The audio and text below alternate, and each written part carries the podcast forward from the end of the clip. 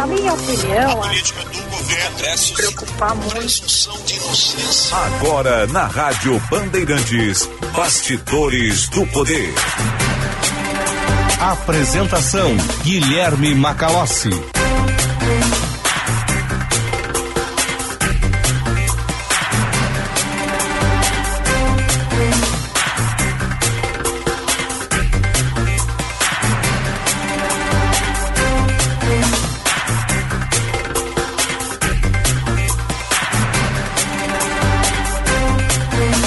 14 horas e daqui a pouco um minuto. Está no ar o Bastidores do Poder, o primeiro de 2022. Programa que vai ao ar aqui nas ondas da Rádio Bandeirantes neste dia 13 de janeiro. Nosso programa conta com a produção de Fernanda Nudelman. Mesa de áudio de Luiz Matoso Braga. Central Técnica. Norival está de volta. Hã? Coordenação de jornalismo Osiris Marins e direção geral de Leonardo Meneghetti. Fernando e Braguinha tiveram um bom Réveillon, aproveitaram a noite. Foi agradável, foi festiva. Espero que ao nosso público, aqueles que nos acompanharam aqui na sexta-feira e depois foram curtir, né? Uma boa ceia com os amigos e familiares também. Feliz ano novo a todo mundo da Rádio Bandeirantes. De muita saúde, principalmente. Paz, prosperidade. E em 2022, ano de eleição, eleição polarizada, muita temperança.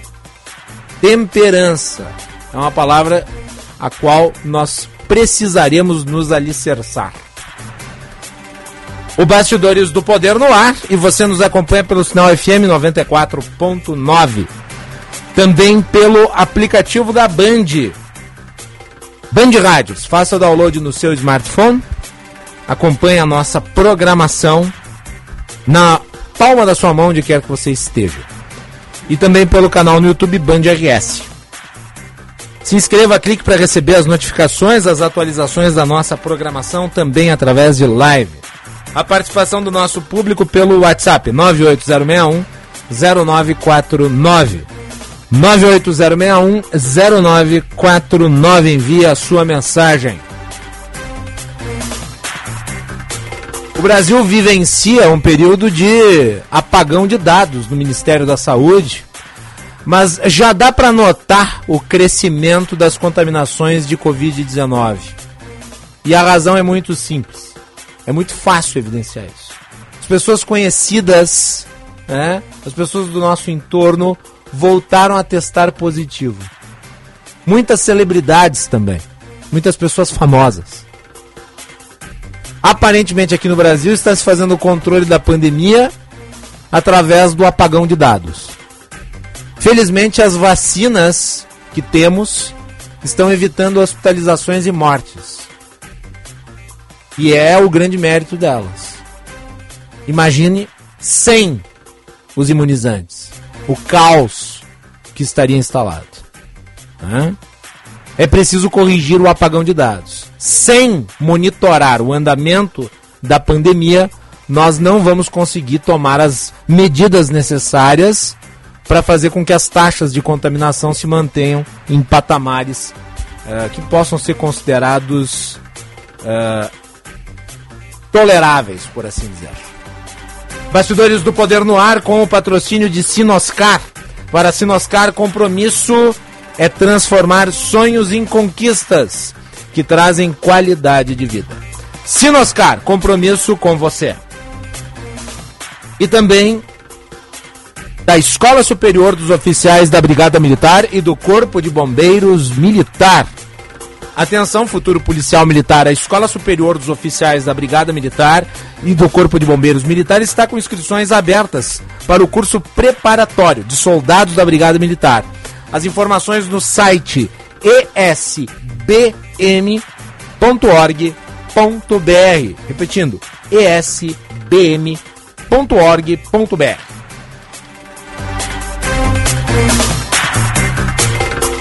Bastidores do Poder de hoje vai tratar da nova presidência da Câmara Municipal de Vereadores. vereador Idenir Sequim toma posse hoje.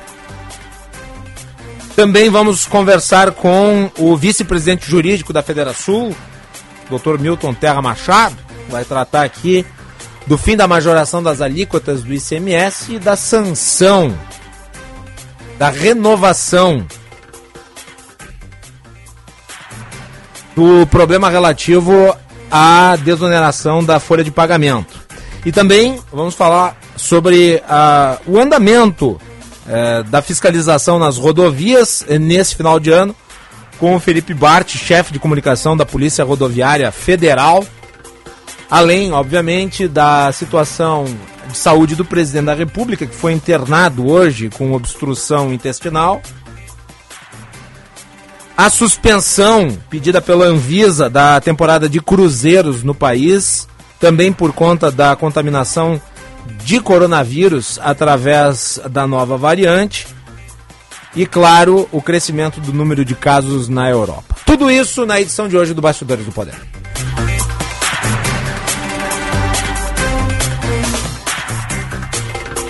Teremos um novo presidente na Câmara Municipal de Vereadores de Porto Alegre, Idenir Sequim, e ele fala conosco a partir de agora. Vereador, Bem-vindo, feliz ano novo, parabéns aí pela presidência. Boa tarde. Boa tarde, Carlos. É um prazer estar contigo. Feliz ano novo para você, para todos os ouvintes da Band.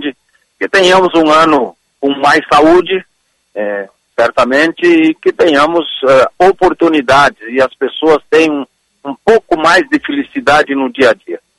Com certeza. E eu acredito que terão apesar de todos os desafios que estão postos à frente. E vamos falar de desafios, vereador. O senhor vai presidir a Câmara de Vereadores neste ano. É, muito trabalho legislativo foi feito em 2021. Mas existem temas que uh, são de interesse da população e que serão votados em 2022. Uh, ah, há a questão envolvendo uh, o processo de análise do plano diretor, dentre outros temas. Eu gostaria que o senhor destacasse como é que o senhor vê aí a gestão à frente uh, da Câmara de Vereadores, o que, que pretende implementar uh, do ponto de vista do trabalho legislativo, qual que vai ser a orientação, a sua condução dos trabalhos da Casa? Olha, primeiro eu tenho uma responsabilidade muito grande, porque depois de muitos anos eh, eu fui eleito, eu com a mesa diretora, por unanimidade. Os 36 vereadores votaram é, de uma forma unânime. Isso me dá muito orgulho, me deixa muito é, feliz, mas também me dá muita responsabilidade, porque eu tenho que comandar uma casa que tem é, 15, 16 partidos e eu tenho que respeitá-los. Todos eles, todos são vereadores. É, o voto de cada vereador é o mesmo, tanto do mais votado quanto do menos votado. E a Câmara é o espelho da cidade, é o espelho da sociedade.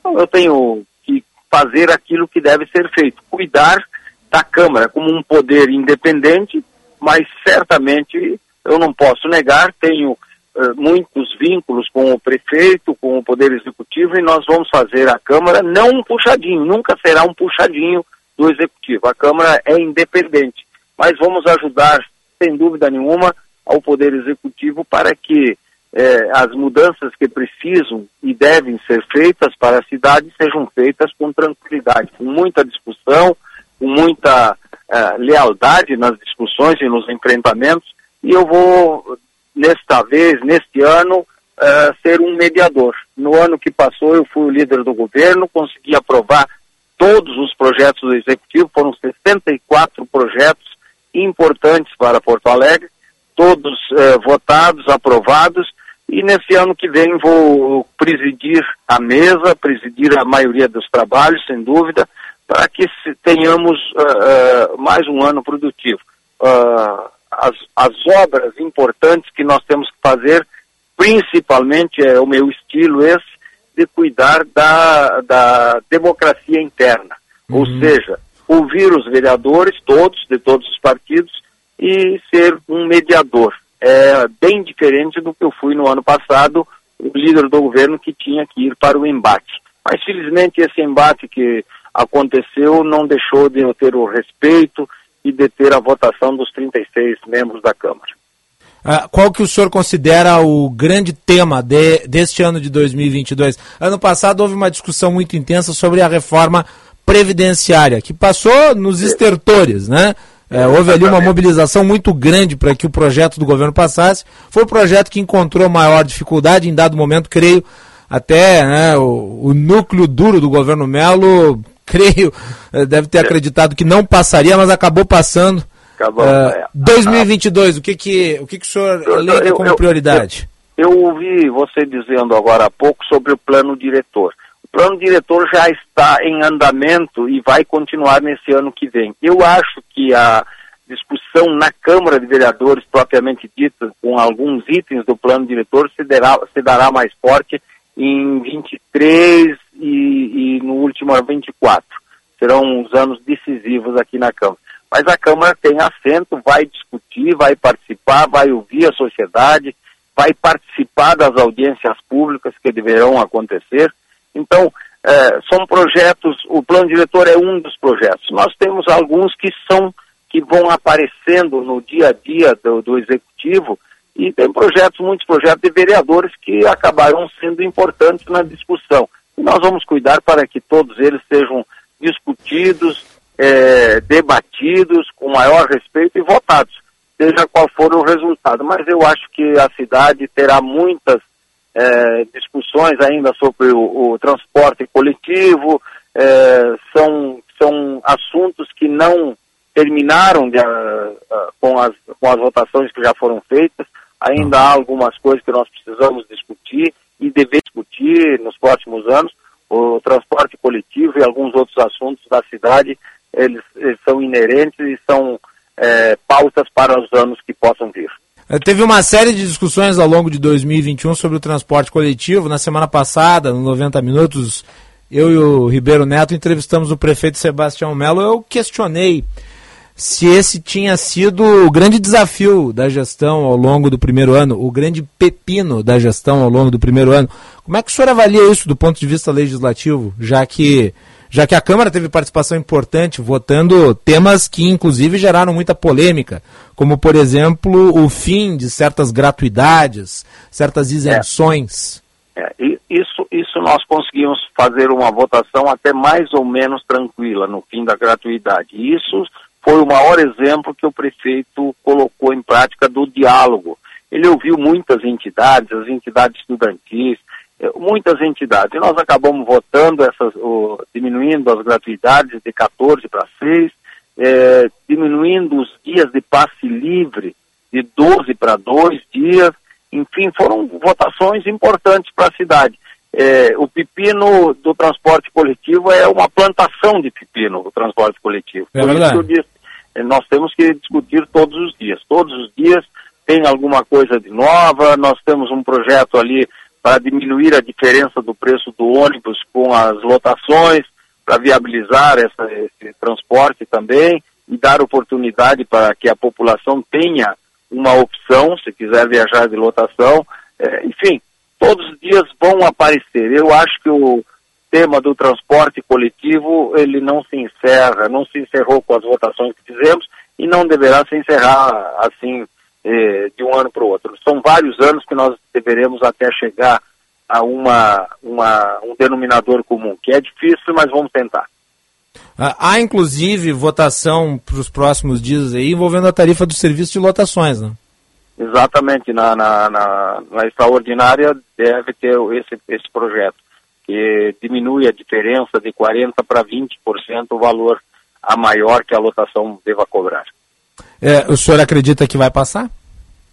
Olha, eu não conversei ainda com a turma aqui, mas eu acredito que isso passa sim, porque interessa a todos. Interessa a quem usa a lotação, interessa a quem tem as lotações. É, nós não podemos exigir que se cobre muito mais de alguma coisa que os próprios interessados estão querendo que isso aconteça, tanto as votações quanto a população. É, eu falei sobre Previdência, também vai ter votação envolvendo a regra de aposentadoria dos servidores públicos.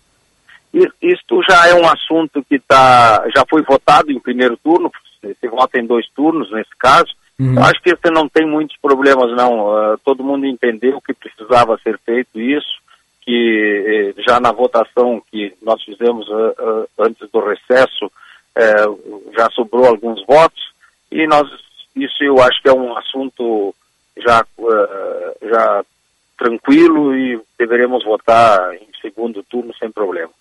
ou seja, deverá passar também em segundo turno. Sim, sim.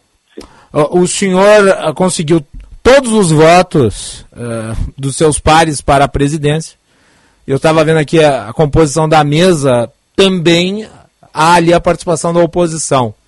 É, a oposição é minoritária na Câmara de Vereadores e minoritária de forma abrangente. Né? O governo tem uma maioria bastante, bastante sólida. E daí também né, o fato de, de se passarem tantos projetos, apesar da dificuldade em relação ao, ao projeto de reforma da Previdência, no mais ah, o fato de haver uma maioria construída facilitou muito isso, de todos os projetos terem sido aprovados. Uh, em certa medida, há sempre o temor de que, uh, o senhor falou, independência, não ser puxadinho, uh, há certa medida, há um temor de que, sendo o presidente da Câmara, do mesmo partido do prefeito, tendo o governo a maioria ampla dentro da Câmara, que a oposição seja patrolada e a discussão dos projetos nunca seja feita da forma mais abrangente possível. Aí eu lhe pergunto, essa composição com a oposição para a mesa, ela é a garantia de que haverá respeito à divergência dos integrantes desse setor político representado na Câmara de Vereadores? Sim, já houve na última, no, no último, com o presidente Márcio Pinzeli, é, já havia uma representante da, da, na mesa da oposição, a vereadora Laura Cito, que aliás foi uma bela representante é, nas decisões da mesa, muito participativa, muito tranquila, muito preparada. E eu espero que nesse ano também vai ser o vereador do PSOL, Matheus Gomes, que representará a oposição na mesa, e nós vamos ouvir. É, nós temos respeito pela oposição. É, muitas vezes não concordamos, mas eu acho que devemos ouvir e respeitar, mesmo que não tenha sido ou, ou que não seja aceito as propostas, mas discutidas e respeitadas elas serão sempre. A mesa, você disse muito bem, ela, ela é bem representativa. Nós temos jovens, nós temos uns caras um pouquinho mais velhos como eu, tem, tem partidos da oposição, é, é uma mesa representativa da casa, da composição da casa. Nós temos muitos partidos é, é, é, neste ano. Infelizmente, os partidos no Brasil se, se, uh, se proliferaram. Mas os vereadores têm responsabilidade e, no caso da mesa, eu, eu, eu participei da mesa como vice-presidente nesse último ano, uh, todos têm uma direção de fazer com que a Câmara uh, faça aquilo que precisa ser feito, mas de uma forma democrática e de uma forma independente, decididas as, as as pautas que irão em votação em conjunto, tem os colégios de líderes também, que é bem amplo, para discutir, para ver as matérias que serão votadas. Enfim, a Câmara de Vereadores, eu já disse antes, é o espelho da cidade e aqui na Câmara também é o espelho daquilo que deve acontecer durante o ano, será a composição dos vereadores. Eu tenho mais duas perguntas para lhe fazer, presidente. A primeira delas é qual é a sua avaliação do governo Melo Uh, claro, fazendo aqui uma avaliação, eu sei que é difícil de fazer do ponto de vista político, o senhor é, é, é correligionário do prefeito, uh, mas do ponto de vista como vereador, como fiscal, representante do povo na Câmara de Vereadores, como é que o senhor faz o balanço do primeiro ano de governo de Sebastião Melo? Olha, você falou um, uma palavra que é patrolar. A oposição diz que o Melo está patrolando. Não, nunca se ouviu tanto o prefeito, uh, o executivo, nunca ouviu tanto os vereadores, tanto da situação como de oposição, como neste ano. É, foi exaustivo o diálogo. Muitas vezes o diálogo não quer dizer que ele tenha concordado com todas as situações, claro. mas muitas, mas muitas sugestões foram aproveitadas. É, nessas das isenções, por exemplo, foram aceitas várias, várias uh, uh, sugestões da oposição. Por isso que o projeto foi votado com tranquilidade. Então, esse ano ele foi marcado pela muita conversa, muito diálogo e muito respeito. É lógico que tem uma maioria consolidada, então é, esse negócio de patrolar não é bem assim, é que tem, existia uma base, existe uma base muito forte do governo e é natural que essa base tenha os votos para aprovar a maioria dos projetos. Muito bem. A última pergunta que eu ia lhe fazer, vereador, nós tivemos ao fim deste ano que passou ameaças de morte a alguns dos vereadores que é, foram eleitos. Como é que está o andamento da investigação em relação a esse caso? Eu vou, vou me apropriar melhor agora, mas é, foi feito, os próprios vereadores fizeram um, um devidos BOs na, na polícia. Eu acho que isso é um caso de polícia que não pode ficar assim, sem ir profundamente no, no, no que aconteceu. Acho que a polícia tem é, condições de ver o, o, os, da onde é a origem, e seja qual for, acho que tem que ser elucidado. Não é possível se viver com medo e com ameaça. A maioria dessas ameaças são de loucos, de pessoas com pouco cérebro, e, mas mesmo assim nós temos que identificar e tentar parar com isso. Não é possível se ameaçar alguém por ter, por ter ideia. É, eu, eu pergunto isso porque nós tivemos, nós tivemos esse ano também, né, vereador, uh, um episódio de agressão dentro da Câmara de Vereadores, que é absolutamente intolerável. Né? Uh, então a violência não pode, não pode estar no mesmo ambiente que a política. Aliás, a violência não pode ser tolerada em ambiente algum. Eu, eu casualmente, eu estava presidindo Sim. essa sessão. Eu presidi a sessão onde apareceu o pessoal com a cruz suástica eh, na, na, nas galerias. E eu imediatamente determinei que se retirasse a pessoa que estava com a cruz. Daqui a pouco apareceu mais uma e mais umas. Eu pedi que retirasse toda a plateia. Evacuei todo mundo, porque realmente não pode se fazer apologia, principalmente do nazismo, dentro de uma casa legislativa.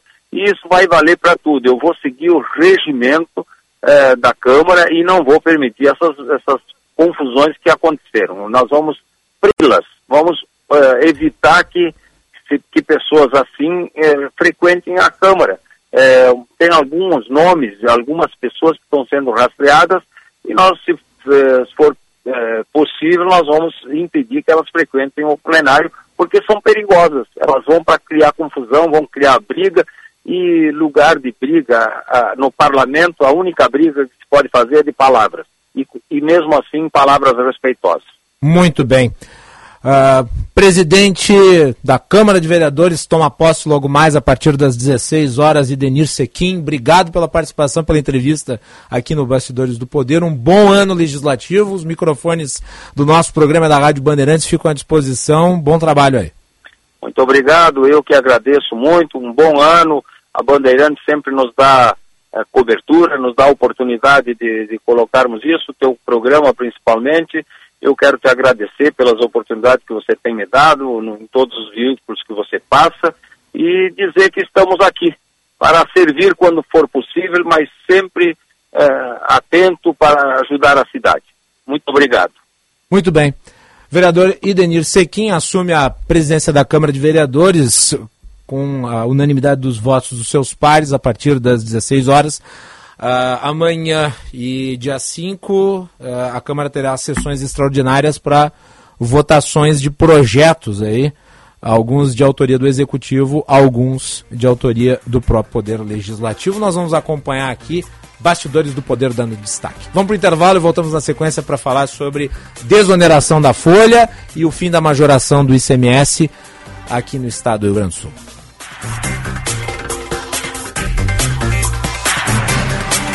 Venha fazer parte do primeiro curso de Direito do Brasil com conteúdo voltado ao ingresso nas carreiras militares. Seja um oficial da Brigada Militar ou do Corpo de Bombeiros e garanta um futuro brilhante, capacitando você a ingressar em uma das principais carreiras jurídicas do Estado. Uma promoção da Escola Superior dos Oficiais da Brigada Militar do Corpo de Bombeiros e da Faculdade João Paulo II. Acesse o site ESBM, realizando sonhos construindo o futuro. Chegou o verão com muitas promoções na Master Hotéis. Os hotéis da rede estão com até 20% de desconto nas hospedagens em janeiro e fevereiro. Aproveite esse momento para conhecer as atrações que rolam durante o verão em Porto Alegre, Gramado e Curitiba. A promoção é por tempo limitado. Acesse o site www.masterhotels.com.br, escolha o hotel da sua preferência e faça sua reserva. Ficou com dúvidas? Converse com a nossa equipe pelo WhatsApp 51 9 9878 8898. Master Hotéis. Cada hotel uma experiência master.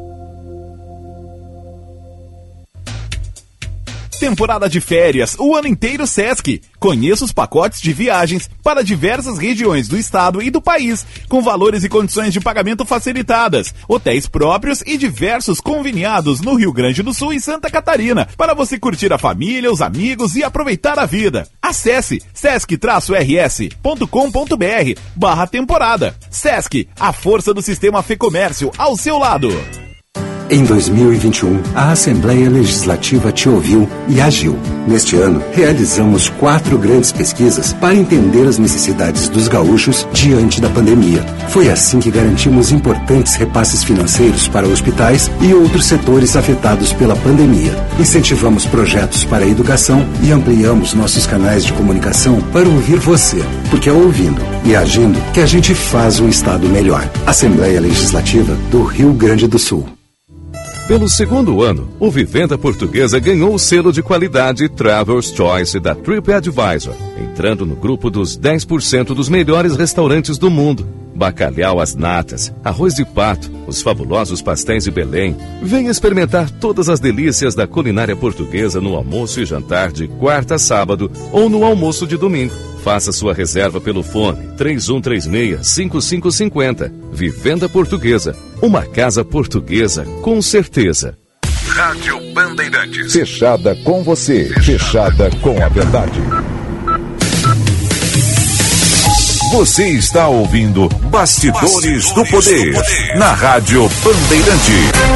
Com Guilherme Macalossi.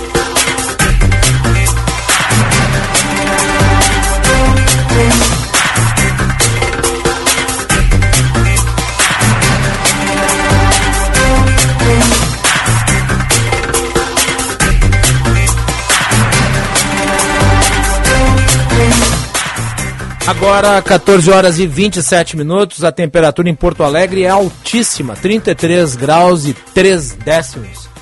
Ao longo do final de semana, aliás, uh, se registraram números expressivos aí das temperaturas em todo o estado do Rio Grande do Sul. Ô Braguinha, sabe quanto é que foi a temperatura no Paraguai nesse final de semana? 46 graus. A temperatura mais alta da história do Paraguai. 46 graus. É isso mesmo. Se vocês acham que Porto Alegre né, quente, Assunção tava muito mais. Participe do Bastidores do Poder pelo WhatsApp 980610949. 980610949. Bastidores do Poder no ar nesse dia 3 de janeiro de 2022 com o patrocínio de Sinoscar. O nosso compromisso é com você e também da Escola Superior dos Oficiais da Brigada Militar e do Corpo de Bombeiros Militar, realizando sonhos, construindo o futuro. Um abração pro Ribeiro Neto, que está ali no aquário junto com a Fernanda e com o Braguinha. Foi um prazer desfrutar da companhia de Ribeiro Neto no 90 minutos nas edições da semana passada, especiais aí de final de ano. Grande Ribeiro. Boa entrevista com o prefeito Sebastião Melo, repercutiu, falamos dela agora aqui com o presidente da Câmara, presidente Sequim. E agora nós vamos falar de um outro tema candente, um, que é tributação. Nós tivemos o fim da majoração das alíquotas de ICMS no Estado sobre itens essenciais, como, por exemplo, combustível, energia elétrica, e a sociedade espera uma redução nos preços. Também, depois de muita expectativa, o presidente da República sancionou ah, através de uma decisão sua, né? Ah, e era esperada pelos setores empresariais a amplificação, a majoração, a, majoração não, a amplificação da desoneração da folha ah, e isso com esta medida a possibilidade de preservar aí 6 milhões de empregos. Nós vamos conversar agora com o Dr. Milton Terra Machado, que é professor de Direito Tributário, vice-presidente jurídico da Federação. Doutor Milton, seja bem-vindo. Feliz Ano Novo. Boa tarde, Macalós. Feliz Ano Novo para ti, para os ouvintes da Band. Espero que estejam todos bem, iniciando aí com todas as expectativas de muitas realizações aí para todos nós. Muito bem. Uh, Doutor Milton, vamos começar falando sobre a, o ICMS. um imposto que é, é, o principal dos estados. Uh, aliás, os estados nunca arrecadaram tanto com o ICMS, virtude da inflação. Uh, o professor Darcy Francisco dos Santos escreveu um, um, artigo no seu site Finanças RS falando exatamente sobre isso, que os estados estavam em, uh, em excelente estado financeiro momentâneo em virtude dessa arrecadação a mais. E aqui no Rio Grande do Sul, durante muito tempo, nós convivemos com as alíquotas majoradas e elas se encerraram. Ah, há uma expectativa da sociedade na queda em certos preços de itens essenciais. Como é que a Federação vê esse momento uh, e que impacto ela prevê? Bem, uh, esse é um dado realmente uh, muito importante, principalmente para nós da Federação, porque se você lembrar, Macalossi, os nossos ouvintes, a Federação brigou muito para que essas alíquotas não fossem é, prorrogadas por mais tempo ainda. Né? Terminou sendo prorrogada apenas um ano, né? e ela vinha é, no bojo de uma reforma tributária gaúcha, né? É, enviada por diversas vezes, aliás, pelo governo do Estado. Reforma essa com a qual a Federação não concordou e brigou muito por isso, evidentemente é, de uma forma institucional e respeitosa, né, como tem que ser, mas é, nós tivemos ali uma preocupação muito grande porque a reforma e, e esses, a prorrogação dessas chamadas alíquotas majoradas, ela estava no bojo da, da, da, da, uma reforma tributária em que se aumentava o ICMS de vários itens, inclusive de cesta básica, aumentava-se o IPVA de, dos carros velhos, enfim, é, claro, não precisamos agora rememorar tudo aquilo, né? Uhum. Mas uma, é, é, digamos, re, re, uma recuperação muito rápida disso, para dizer que para nós da Federação, é, essa majoração que terminou permanecendo por apenas mais um ano, e cai agora nesse ano, então, que se inicia, né? Foi uma vitória muito grande, claro que essa vitória é, ela aconteceu uh, na Assembleia Legislativa e precisamos louvar né, a Assembleia Legislativa que por diversas vezes então manifestou a sua contrariedade, o que terminou então fazendo com que o nosso governador retirasse o projeto por mais de uma vez e depois não enviasse mais. Aliado a isso, as finanças estaduais de um modo geral, do Rio Grande do Sul e de outros estados, elas é, tiveram sim uma recuperação além do esperado. E o outro fator, é claro, foi o despejamento de muitos bilhões pelo governo federal no tesouro dos governos estaduais. Né? Então, é, é, preciso também é, louvar esse, essa ação que houve do governo federal, e eu aqui não me refiro a partido nenhum, mas sim pela questão institucional, né? Eu acho que, de uma forma geral, essas questões foram bem conduzidas pelo governo federal, pelos governos estaduais, e foi muito bom, né? Que, ao fim e ao cabo, todos nós nos entendemos aí, a prorrogação ficou apenas por mais um ano e é esperado, então, claro, é, como é que essa redução vai impactar lá na ponta, né? Para nós, consumidores, né?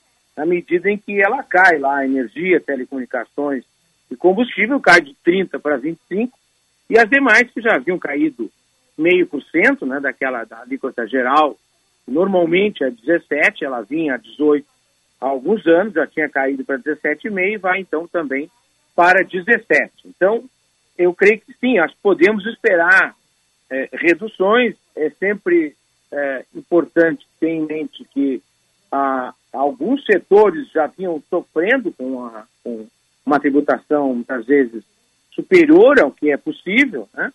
Então, isso também pode significar, às vezes, uma, apenas uma recuperação a um status é, possível de se trabalhar, etc. E aí, em algumas situações, talvez nem seja possível uma redução lá na ponta.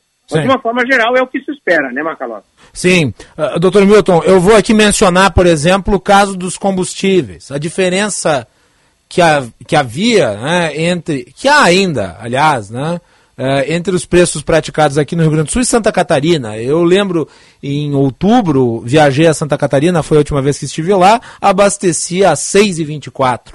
E aqui em Porto Alegre, à época, uh, o combustível chegou a, a, a passar de 7,10 chegando em muitos momentos a chegar em 7,17, 7,18, 7,19. Um valor que é absolutamente impagável.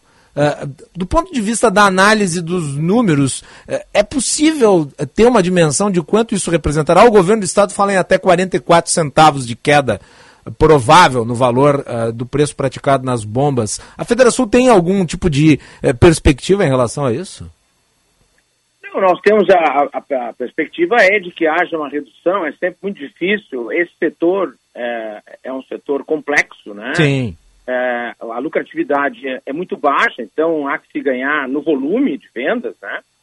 E há toda aquela outra questão, né, que é o valor do, do combustível que vem lá da Petrobras e das refinarias, etc., né, do próprio petróleo, né, que obedece uma lógica mundial.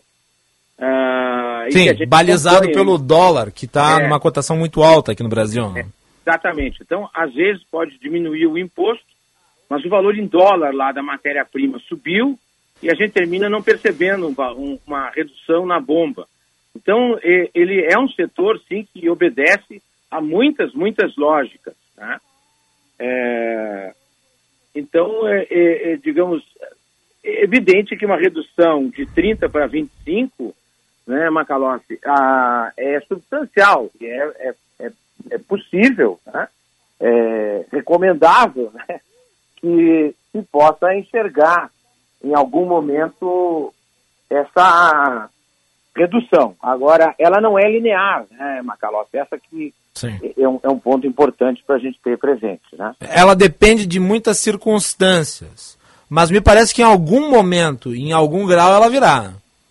Eu creio que sim. Eu creio que sim, acho que a expectativa é essa. Já, aliás, né, doutor Milton, já se sente em algum momento, em algum lugar, já se vê uma pequena, uma residual diminuição no preço dos combustíveis aqui no estado. Pelo menos eu tenho notado isso.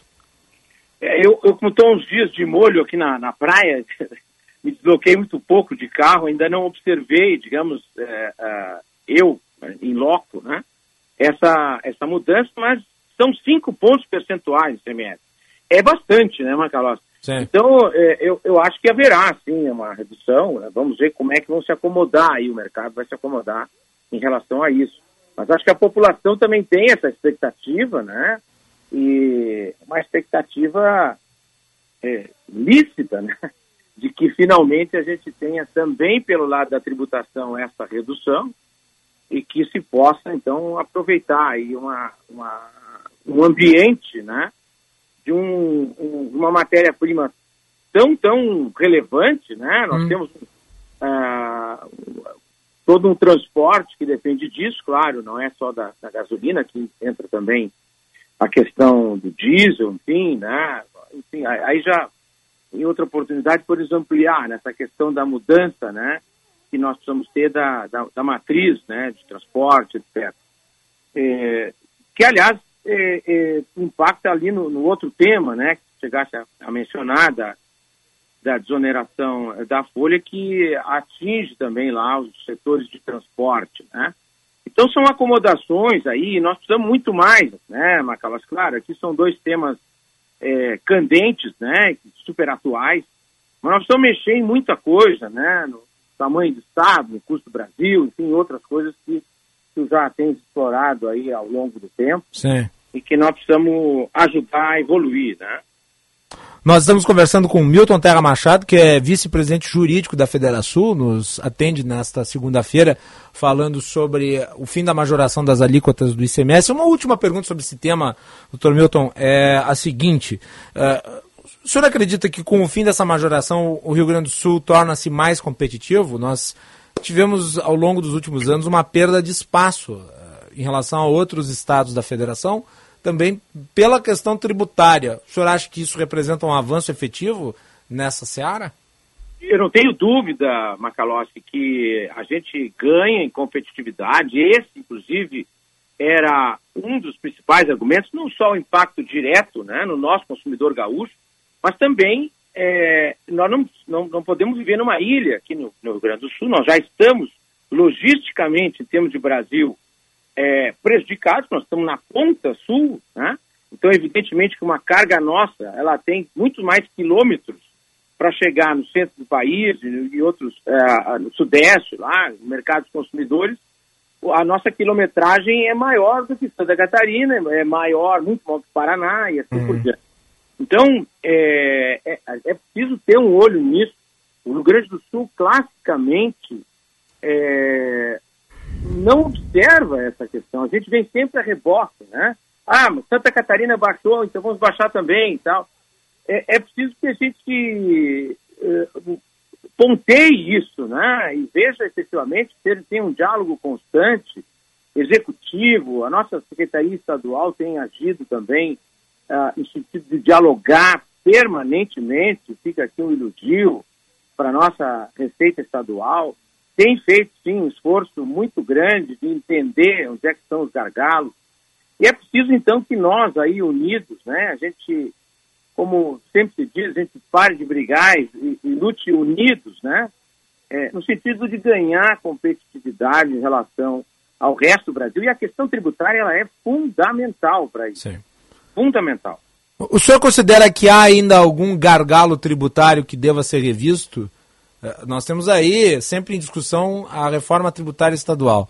O governo enfrentou dificuldades na discussão desse tema? É, o, o, o, eu tenho a impressão que o governo ah, absorveu não é, a, a, os argumentos que, que a Federação, outras entidades também, mas eu menciono a Federação não só porque é a entidade que eu integro, né? mas porque, sem sombra de dúvida, foi a que mais é, se expôs né, no combate àquela reforma é, tributária, embora outras entidades também demonstraram é, que não era o, o melhor caminho. Né? E a Assembleia Legislativa foi muito firme naquilo e eu acho que o governo é, se convenceu de que aquele não era o melhor caminho, desistiu daquela reforma. Algumas coisas boas permaneceram, como o devolve ICMS, que embora ainda muito pequeno, é uma medida até para servir de laboratório. Né? Há uma discussão mundial, inclusive, sobre ah, uma remuneração permanente, né? Nós, com o avanço da tecnologia, nós vamos ter é, muitas pessoas sem ter o que fazer, então essa questão é, é, uma questão que vai ter que ser discutida né, no mundo inteiro para frente, como é que nós vamos fazer, e isso devolve o CMS para quem precisa, embora, como eu disse, ainda muito valor muito baixo, Sim. mas até para ver o funcionamento. Agora é uma coisa que três, quatro anos atrás seria impensável, dadas as condições financeiras do Estado, você devolver tributo para a população mais pobre. Exatamente. Então, nós, como tu disse antes, é, nós estamos sim numa situação é, mais favorável a ousar um pouco mais, e é preciso que a gente não perca essa oportunidade, que a gente não perca essa janela, porque essa questão de crise ela é cíclica e vai continuar sendo. Daqui a alguns anos vamos ter outro tipo de crise, por alguma razão, sabe-se lá por quê. Então, assim, é preciso aproveitar essa janela, né, de uma, de uma situação é, favorável em todos os sentidos, né, financeiramente, de diálogo, né, o, o, o governador, e é preciso também elogiar, tem, tem dialogado muito a, a nossa federação, outras entidades, tem chamado para discutir as questões, me parece que a relação, enfim, entre os poderes todos, né, é, é, é, sempre haverá é, contradições né, e opiniões contrárias, isso é salutar, inclusive. Mas eu acho que nós vivemos, vivemos aí um momento excelente aí para a gente poder evoluir em todas as questões, e claro que essa questão tributária, é, sem isso, nós não vamos conseguir ser competitivos. Então, nós temos a, a substituição tributária, por exemplo. É, né? O senhor menciona a, a questão tributária, ela é, ela é mais difícil do que, por exemplo, a previdenciária, porque em relação à previdenciária, quem não é terraplanista econômico sempre teve a ideia consensual de que era necessário mudar né? Uh, melhorar a, a legislação e adaptá-la à realidade, de uma nova formatação das faixas etárias, própria natureza demográfica brasileira. Agora, a reforma tributária não, existem múltiplas ideias, múltiplos pontos de vista, é mais difícil chegar a um denominador comum. É, o, a gente passou aí o ano passado todo, né, é, falando de, da reforma tributária em nível federal, nacional, né, tramitou no Congresso é, duas PECs, uma na, na duas é, propostas de emenda constitucional, né, uma no, na, na, Câmara, que era 45, a do Senado, 110, que está viva, né, mas assim respira é, por aparelhos. Ao apagar, não apagar das luzes, o governo, então, é, com a bandeira da reforma tributária, terminou propondo algo que não tinha nada de reforma, aumentava substancialmente a complexidade do sistema e ainda aumentava também substancialmente a carga tributária, né? No imposto de renda, etc. Então, é, é incrível que eu, eu ouço falar, leio, escrevo sobre reforma tributária há 20 anos. Né? E o problema é que a expressão reforma tributária é mágica. Todo mundo quer, só que qual a reforma tributária Sim. é que para o consumidor é uma, para o governo federal é outra, para os governos estaduais é outra. Então nós precisamos consensuar que não vai adiantar reformar se o tamanho do Estado continuar esse. Sim. Nós vamos trocar seis por meia dúzia, né? É, mesmo nessas propostas que estavam lá, há uma, um, um, no mínimo cinco anos, algumas propostas por 15 anos, nós vamos conviver com dois sistemas diferentes ao mesmo tempo, que é uma loucura. Né? Então, assim, ó, o que nós precisamos é fazer a reforma administrativa, reduzir o tamanho do Estado e depois pensar quanto é que nós precisamos arrecadar e quanto vamos arrecadar. Né? Então, assim, é, é, quando se fala em reforma tributária, a expressão é bem-vinda para todos.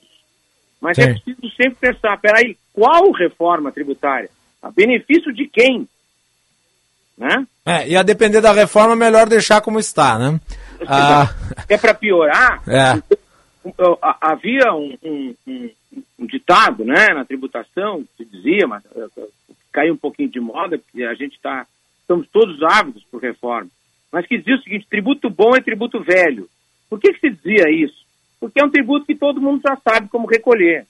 O ICMS, que, que, de, que vem do ICM, né, do, do, do antigo ICM, portanto, em, em substância, é o mesmo tributo, até hoje não se sabe direito, ninguém pode dizer exatamente como funciona, porque é, estão aí as instruções judiciais, e ele vai se aperfeiçoando para um lado, outra hora é o, o, os governos que é, trazem uma tese nova. Então, assim, é, é, nós vamos simplificar, sim, mas simplificar de verdade, não fazer de conta que estamos simplificando para aumentar a carga, que é o que sempre aconteceu. O que sempre aconteceu. Uhum. Em 2002, 2003, o governo acenou com uma reforma tributária, não reformou nada, criou o PIS e o COFINS cumulativo, eh, não cumulativo, com cargas altíssimas, altamente complexas, e disse que fez uma reforma tributária. Sim. Então ah, é complicado, Macalossi. Perfeito. Eu gostaria, antes de a gente encaminhar para o encerramento dessa conversa, doutor Milton, a análise que se faz em relação à prorrogação da desoneração da folha. Eram 6 milhões de empregos em xeque. Porque, a, apesar de né, ser uma medida extremamente importante, ela, ela, ela estava em risco de acabar ficando de fora. Ela havia sido aprovada, mas não estava no orçamento. O presidente sancionou a prorrogação até o dia até o fim de 2023 para 17 setores. E foi publicado na Bacia das Almas, no Diário Oficial da União, dia 31 é, quase antes do tilitar, do, do tilintar dos sinos uh, para 2022. Uh, o que causaria um enorme problema também para o planejamento das empresas. Uh, como é que a Federação avalia o impacto da desoneração, sendo que nós temos um contingente ainda muito alto de desempregados? Essa, essa ampliação da desoneração para 2023 vai ajudar a se diminuir o índice de desemprego no ano que vem e neste? É, a exoneração da folha, é, por si só, é um tema bastante complexo, né? Há Uhum. quem seja contra, né? É, porque diz que a solução não está nisso, né? A solução precisa ser uma coisa mais definitiva.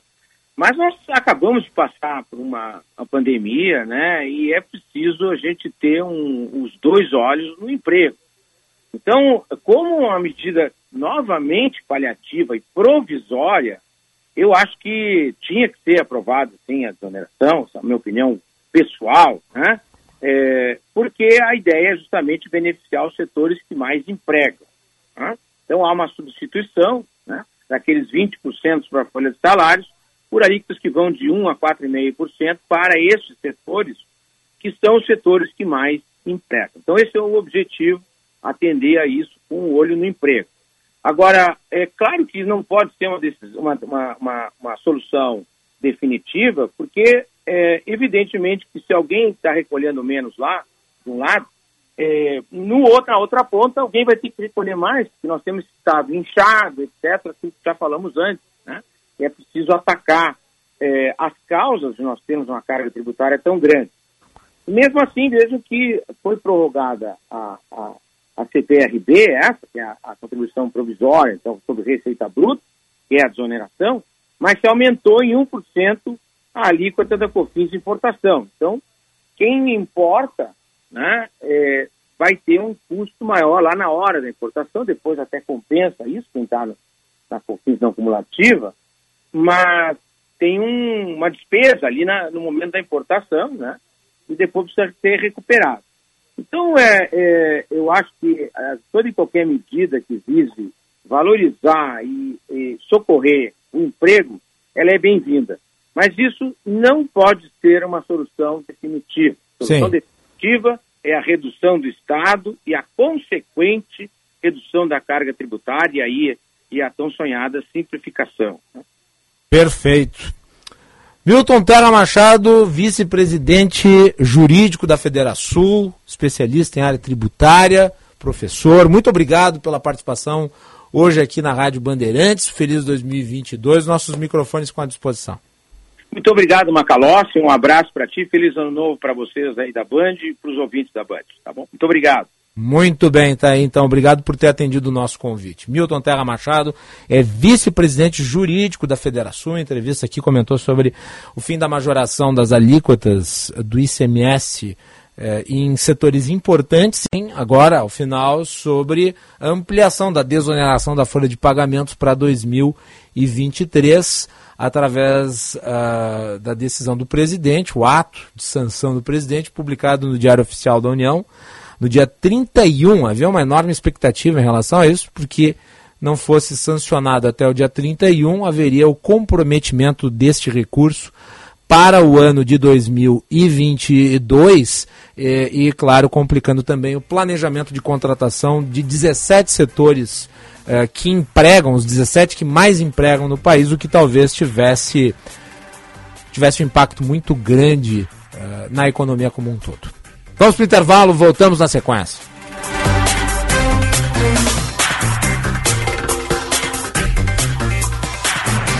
Tabacaria Paromas, 20 anos de tradição, atendimento personalizado.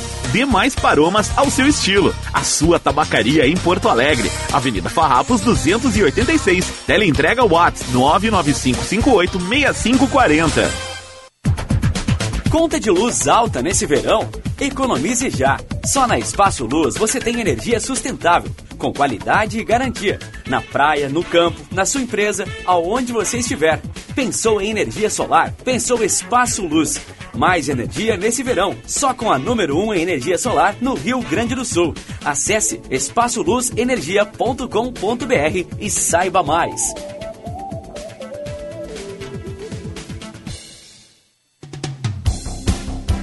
Quer a segurança de ter uma regulação médica e serviço de ambulância 24 horas para você e sua família? Os planos para atendimento domiciliar da Transul são a partir de R$ 49,90, podendo chegar a R$ 19,90 para os dependentes. Consulte e proteja-se. Ligue agora e faça o seu. Saiba mais em www.transul.com.br ou 0800 0090 192.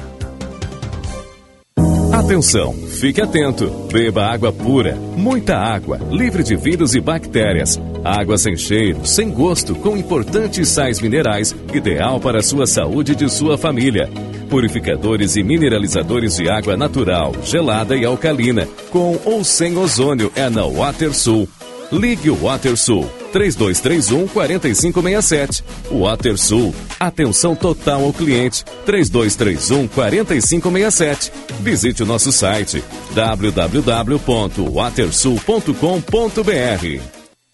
Aumente suas vendas em 2022.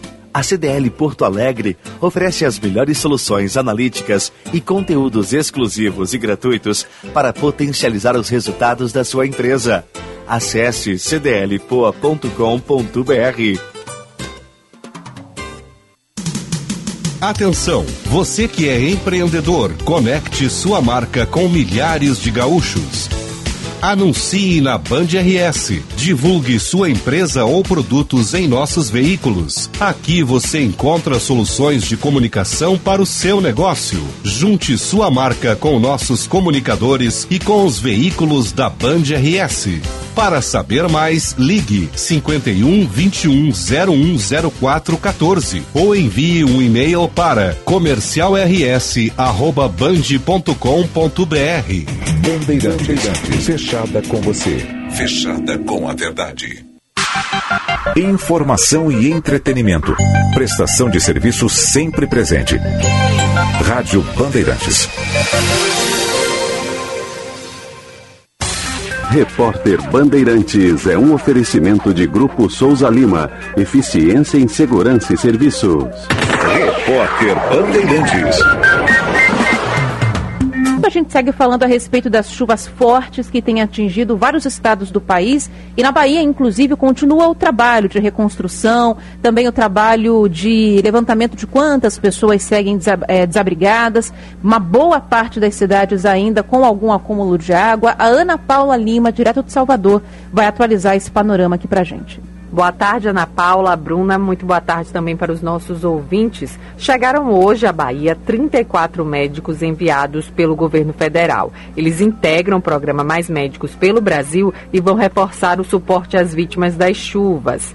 A previsão é que, ao todo, 119 profissionais sejam encaminhados ao longo deste mês de janeiro. Ao todo, aqui na Bahia, já são 661 mil pessoas afetadas pelos temporais que deixaram 25 mortos. Hoje, a Secretaria Municipal de Itabuna, uma das cidades mais atingidas pelas chuvas no sul do estado, começa a vacinação da população contra a Covid-19, influenza, tétano e hepatite. Volto com vocês. Obrigada, que é a Ana Paula Lima falando com a gente direto de Salvador e há também estragos, principalmente no norte de Minas Gerais. A Gabriele Alves é quem traz as informações para a gente.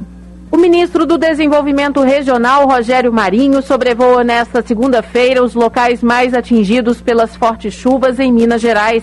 A equipe do governo federal vai chegar a Almenara, no Vale do Jequitinhonha, às 10 da manhã, onde fará uma reunião com gestores municipais. De lá, o ministro sobrevoa os municípios afetados pelas chuvas até chegar a Salinas, no norte do estado, onde fará outra reunião. Ainda estão marcadas duas coletivas de imprensa para o anúncio de medidas do governo federal para auxiliar o Estado. Agradecendo então a Gabriela Alvarez, falando das chuvas também em Minas Gerais. E tem mais da chuva no Nordeste também. Chuva muito forte atingindo outros estados. O Leandro Oliveira, direto de João Pessoa, fala aqui com a gente. A água invade casas e alaga ruas em dia de chuvas no Grande Recife. A primeira segunda-feira do ano começou com transtornos para os moradores da Zona Sul e de outras cidades da região metropolitana. A autarquia de trânsito e transporte urbano do Recife alertou que se formaram na região aproximadamente sete pontos de alagamentos. De acordo com a Agência Pernambucana de Águas e Clima, em 12 horas choveu 66 milímetros, o que representa 64% do esperado para todo o mês de janeiro na capital. A prefeitura ainda informou que realizou em março do ano passado uma limpeza nas galerias e que outra está programada para este mês. Mas também moderno. Sou inovação, ação. Sou nacional e sou fundamental. Sou forte. Sou diversos serviços e o melhor custo-benefício. Sou parceria e credibilidade. Sou a sua tranquilidade.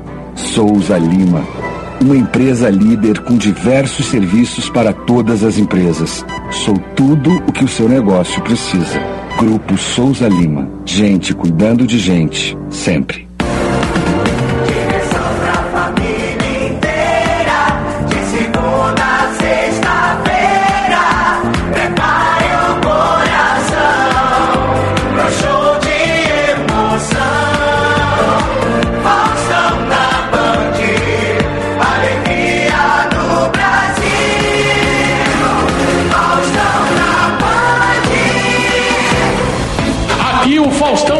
Para avisar vocês que a partir do dia 17 tem Faustão de volta à TV Bandeirantes. De segunda a sexta-feira, às oito e meia, logo depois do Jornal da Band. Repórter Bandeirantes. Rede Bandeirantes de Rádio. Informação e entretenimento. Prestação de serviço sempre presente. Rádio Bandeirantes. Você está ouvindo Bastidores, do, Poder, na Rádio Bandeirante. Com Guilherme Macalossi. Estamos de volta, 15 horas e 1 minuto, temperatura em Porto Alegre 33 graus e 4 décimos. Vocês ouviram no intervalo a propaganda do programa do Faustão que estreia na Band, né? Certamente vai ser um sucesso, Faustão, que é um dos maiores nomes da comunicação brasileira, se agregando ao time do Grupo Bandeirantes. Vamos com as informações do trânsito. Vem aí o Josh Pittencourt. Serviço Bandeirantes. Repórter Aéreo.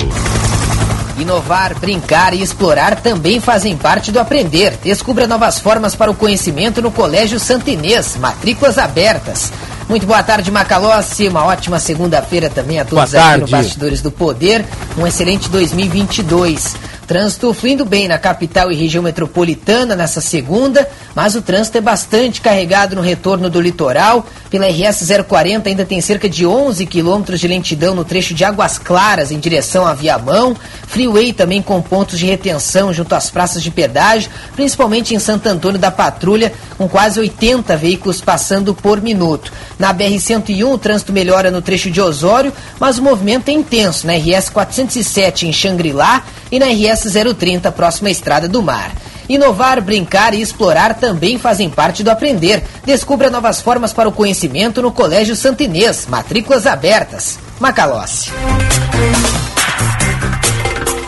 Um feliz ano novo pro Josh Pittencourt e para todo mundo aí da BTN na parceria com a Rádio Bandeirantes. Informações daqui a pouco tem mais com a Letícia Pelim. E agora, o tempo, que é muito quente, e queremos saber se permanecerá assim. Vem aí a Carolina Fox. Serviço Bandeirantes. Previsão do tempo.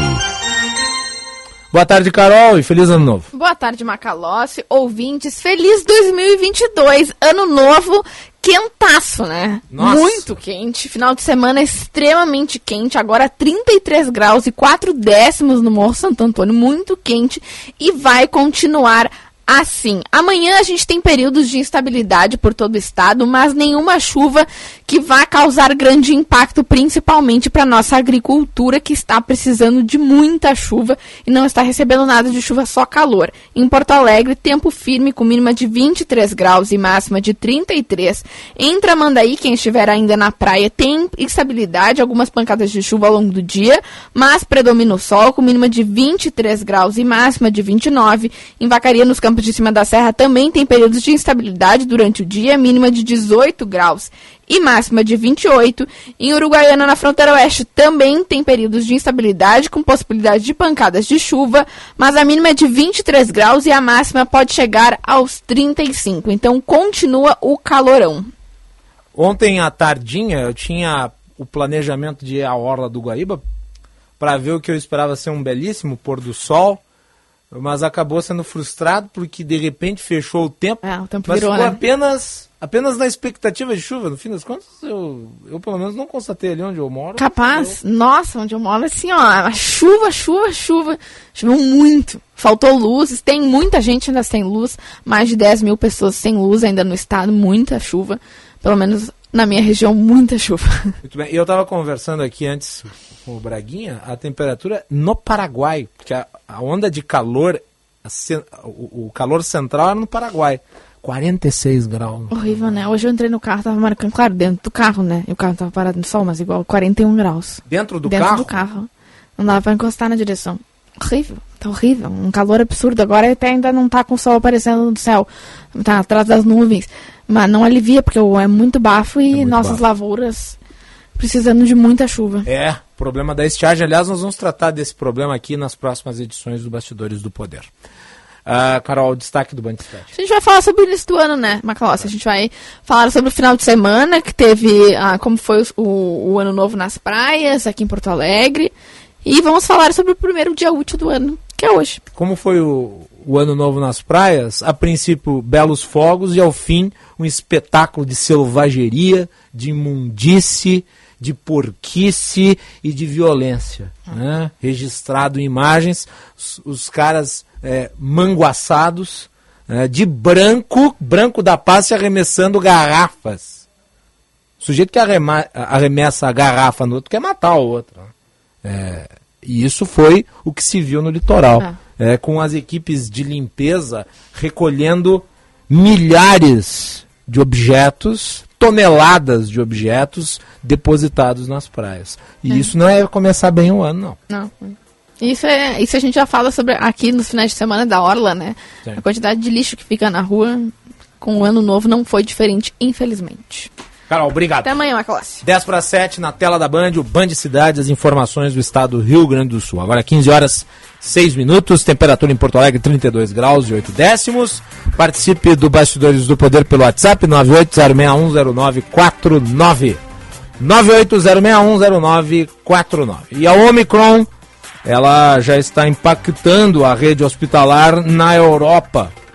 A França uma, enfrenta uma crise hospitalar com casos de Covid-19 e agora também com influenza. Além disso, em Israel foi identificado um caso de uma grávida que foi diagnosticada com as duas doenças. A Adriana Moisés vem com as informações na parceria da Band com a Rádio França Internacional. Vamos à conexão com a Europa. Bom dia a todos. A França se prepara para o mês de janeiro com hospitais lotados. De acordo com o ministro francês da Saúde, Olivier Véran, devido a ondas simultâneas de casos de Covid, da gripe sazonal e também da gastroenterite. Apesar da variante Ômicron ser menos perigosa e causar menos casos graves que requerem UTI, o número muito elevado de contaminações, superior a 200 mil casos positivos por dia, atualmente na França, deve levar pacientes com quadros de febre alta que precisam de três ou quatro dias de oxigênio aos hospitais, o que aumentará o fluxo de pacientes em leitos convencionais, explicou o ministro. Para evitar uma desorganização do país nas próximas semanas, diante desse alto número de infectados, novas regras entraram em vigor nesta segunda-feira. O isolamento obrigatório dos casos positivos de Covid passou de 10 para apenas sete dias para todas as pessoas com esquema vacinal completo. Os dez dias de isolamento serão mantidos só para os não vacinados. Em Israel, o governo ampliou a partir de hoje a campanha de vacinação a fim de conter o aumento de casos da Omicron e está oferecendo a quarta dose da vacina Pfizer para toda a população com mais de 60 anos e profissionais do setor da saúde. Na semana passada, o país começou a aplicar a segunda dose de reforço em pessoas com imunodeficiência e também pensionistas de casas de repouso, ante o aumento de casos da Omicron. O governo israelense também anunciou hoje que a partir de 9 de janeiro vai reabrir suas fronteiras para turistas estrangeiros de países que estejam classificados na zona laranja da Covid, o que é o caso do Brasil. Mas será obrigatório apresentar um teste PCR ou de antígeno antes de entrar no avião com destino a Israel e realizar um segundo PCR na chegada ao solo israelense e aguardar o resultado em isolamento durante 24 horas. As fronteiras de Israel estavam fechadas para turistas estrangeiros, salvo exceções, desde 28 de novembro passado. Esses foram os principais destaques direto da RFI. Adriana Moisés para a Band. Obrigado, Adriana Moisés. E me parece que com essa concentração gigantesca de pessoas no litoral, nós teremos aí um aumento exponencial no número de casos. Lembrando que a Omicron ela tem um escape imunológico maior, ela tem é, uma abrangência superior à da variante Delta, é, apesar de tudo indica não levar a hospitalizações com a mesma incidência o que é positivo. E é efeito da vacinação. A vacinação traz um resultado muito positivo no número de internações, principalmente graves e, claro, óbitos. Ou seja, as vacinas continuam salvando vidas. De qualquer modo, né, a preocupação cresce à medida em que nós estamos vendo aqui cada vez mais casos, apesar do apagão de dados como eu mencionei na abertura do programa, elementos variados apontam que há um crescimento da pandemia novamente. E o primeiro caso de infecção por coronavírus e influenza foi identificado no Rio de Janeiro. A Priscila Xavier traz mais informações. O jovem Bruno Souto, de 16 anos, testou positivo tanto para a Covid-19 quanto para o vírus da influenza após realizar dois exames em laboratórios particulares, o teste rápido e o painel respiratório, que apontaram a dupla infecção. O rapaz passa bem segue em isolamento social. O caso de Bruno seria o primeiro no estado do Rio. Recentemente, em Israel, uma mulher grávida testou positivo para as duas doenças. A mistura rara entre o vírus recebeu o apelido de flurona, uma junção de influenza com corona. A Secretaria Estadual de Saúde informou por meio de nota que até o momento não há nenhum caso confirmado de infecção simultânea. A Band News ainda aguarda o posicionamento da Secretaria Municipal de Saúde. E a Anvisa recomenda a suspensão da temporada de cruzeiros no país por conta da contaminação de coronavírus. As informações do Daniel Lira.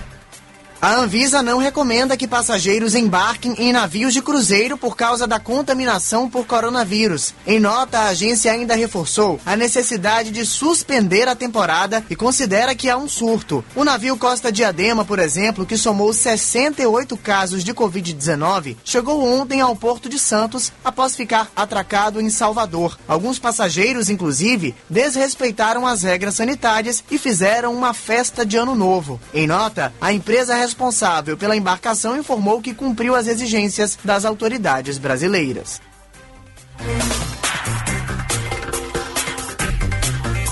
Sobre o aumento, a Band News TV está noticiando o aumento do número de testes positivos da Covid após as festas no Rio de Janeiro.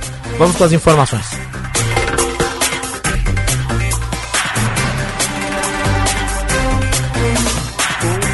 a influenza e chegou a variante Ômicron.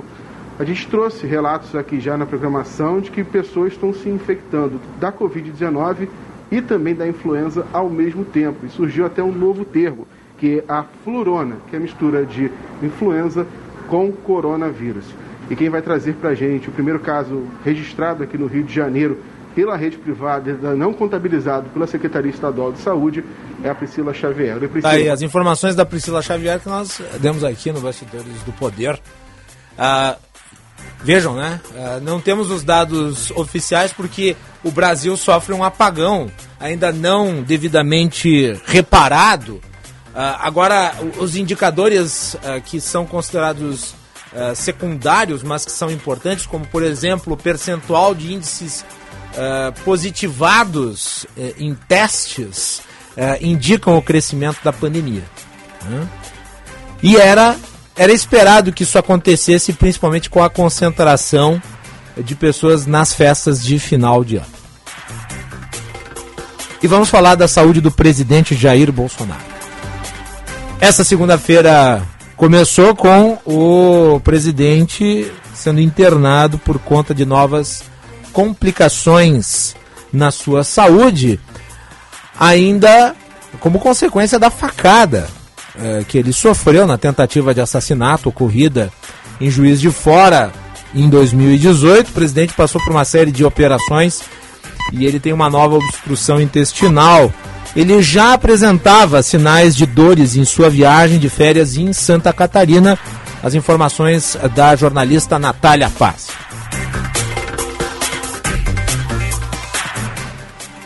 Essa internação do presidente Jair Bolsonaro aconteceu após ele sentir dores abdominais durante a viagem a Santa Catarina. Pelas redes sociais, ele afirmou que começou a passar mal após almoçar no último domingo. O médico responsável pelo tratamento de Bolsonaro, o Antônio Luiz Macedo, afirma que uma cirurgia ainda não está descartada, mas tudo isso vai ser avaliado assim que ele chegar ao Brasil hoje à tarde. E claro que tudo isso já repercute aqui em Brasília.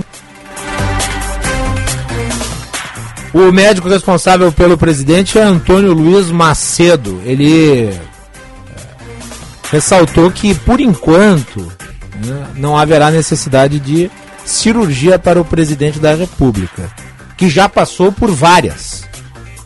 O ministro da Saúde, Marcelo Queiroga, também se manifestou a respeito de uma coletiva de imprensa hoje cedo. A saúde é um direito de todos e um dever do Estado. E todos nós sabemos isso, porque isso está na nossa Constituição Federal. E o governo do presidente Bolsonaro, que graças a Deus está bem, é, tem informações que ele teve dores abdominais e por conta daquele atentado contra a vida dele que houve em 2018, ainda hoje tem consequências e ele foi para o hospital, mas graças a Deus ele está bem. Eu não sei ainda se já foi dado um boletim oficial mas em breve deve sair um boletim oficial, que na realidade quem dá esse boletim não é o ministro da Saúde, é o médico assistente dele, né? nós aqui sabemos disso. Mas o presidente está bem e está forte para liderar essa grande nação que é o Brasil com a ajuda dos seus ministros, que são leais à agenda do governo e com a força que nós temos, nós vamos fazer as mudanças que o Brasil precisa. Essa manifestação do ministro Marcelo Queiroga hoje cedo, mas foi já divulgado um boletim médico uh, datado de hoje, 13 de janeiro de 2022, posterior à declaração de Marcelo Queiroga, o Hospital Vila Nova Star informa que o senhor presidente da República, Jair Messias Bolsonaro, deu entrada na unidade na madrugada desta segunda-feira devido a um quadro de suboclusão intestinal. Ele está estável em tratamento será reavaliado ao longo desta manhã pela equipe do Dr. Antônio Luiz de Vasconcelos Macedo, no momento sem previsão de alta. Direção médica responsável, daí então assinam aí o cirurgião-chefe, o cardiologista, o cardiologista do presidente, o diretor médico do hospital e o diretor-geral. E nós vamos prosseguindo com as informações aqui. O presidente Jair Bolsonaro postou nas suas redes sociais, eh, algumas horas atrás, uh, as informações, uh, sua própria palavra em relação ao seu estado de saúde. Ele escreveu o seguinte: Comecei a passar mal após o almoço de domingo, cheguei ao hospital às 3 horas da manhã de hoje, me colocaram sonda nasogástrica. Mais exames serão feitos para possível cirurgia de obstrução interna na região abdominal. É a segunda internação com os mesmos sintomas como consequência da facada e quatro grandes cirurgias. Lembrando que o médico Jair Bolsonaro estava em viagem, estava nas Bahamas, em férias.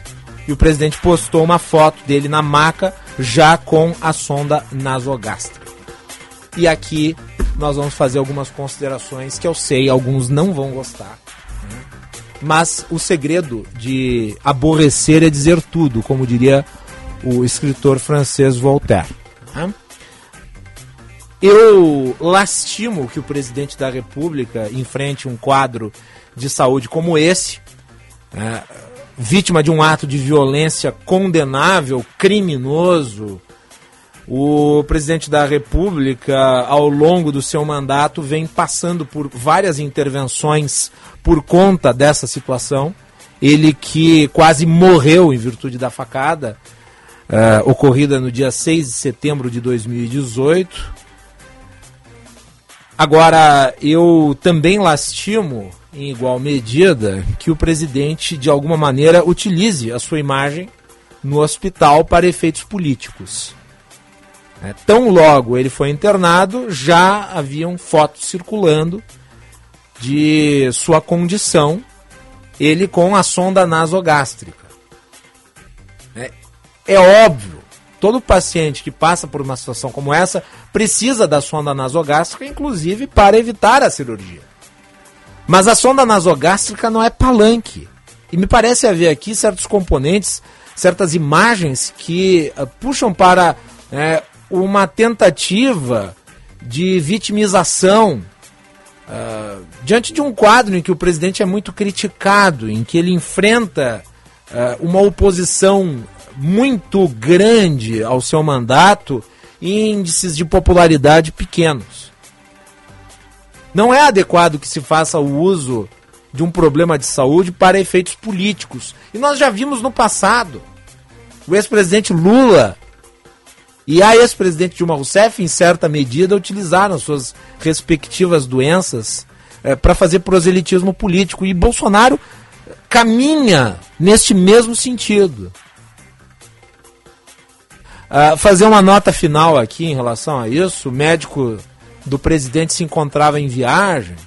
Felizmente, ele interrompeu as férias e veio atender uma emergência ao invés de ficar andando de jet ski na praia. Ao contrário do que fez o seu paciente. Enquanto né, a população da Bahia passava por dificuldades terríveis, também em virtude de uma situação emergencial. 15 horas 21 minutos. Melhoras ao presidente. Voltamos depois do intervalo.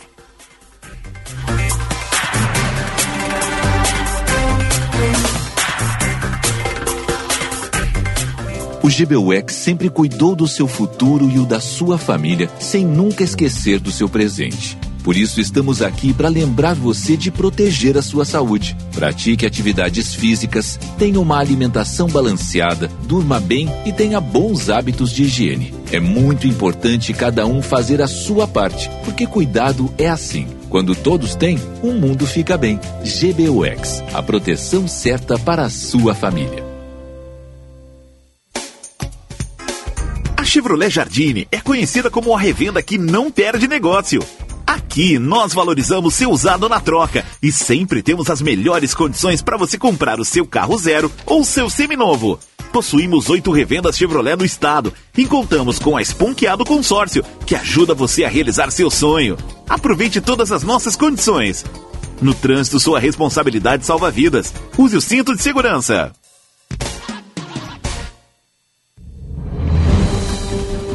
Minuto Simers. O Sindicato Médico do Rio Grande do Sul lamenta o descaso com os médicos da capital. A entidade destaca que se mantém atuante na busca de soluções e conquistas aos pleitos da categoria. Simers. Defender os médicos é defender a saúde.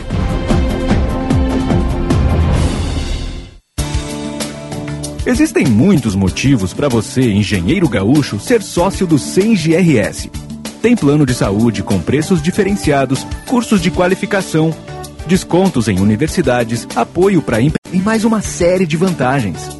A gente até poderia ficar horas falando, mas se você quer saber de tudo mesmo, passe lá no senge.org.br e associe-se.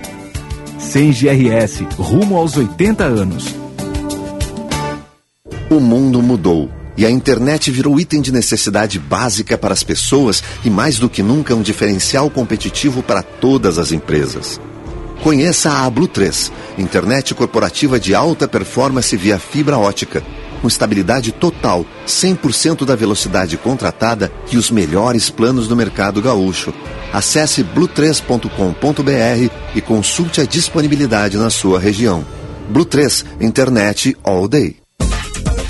Hoje em dia, a gente tem que ser tudo e muito mais. Lá em casa, eu sou pai, mãe, trabalho, cozinho, malho, e assisto as séries. Para fazer tudo isso, só com a internet da Claro, que é com fibra, ultra velocidade e muito mais. Então aproveite, assine 250 mega e leve 350 mega com um ano de assinatura Discovery Plus inclusa por apenas R$ 99,99 por mês. Acesse claro.com.br ou ligue 0800 720 1234. Claro, você merece o novo. Consulte condições de aquisição. Bandeirantes. Você está ouvindo Bastidores, do, Poder, na Rádio Bandeirante.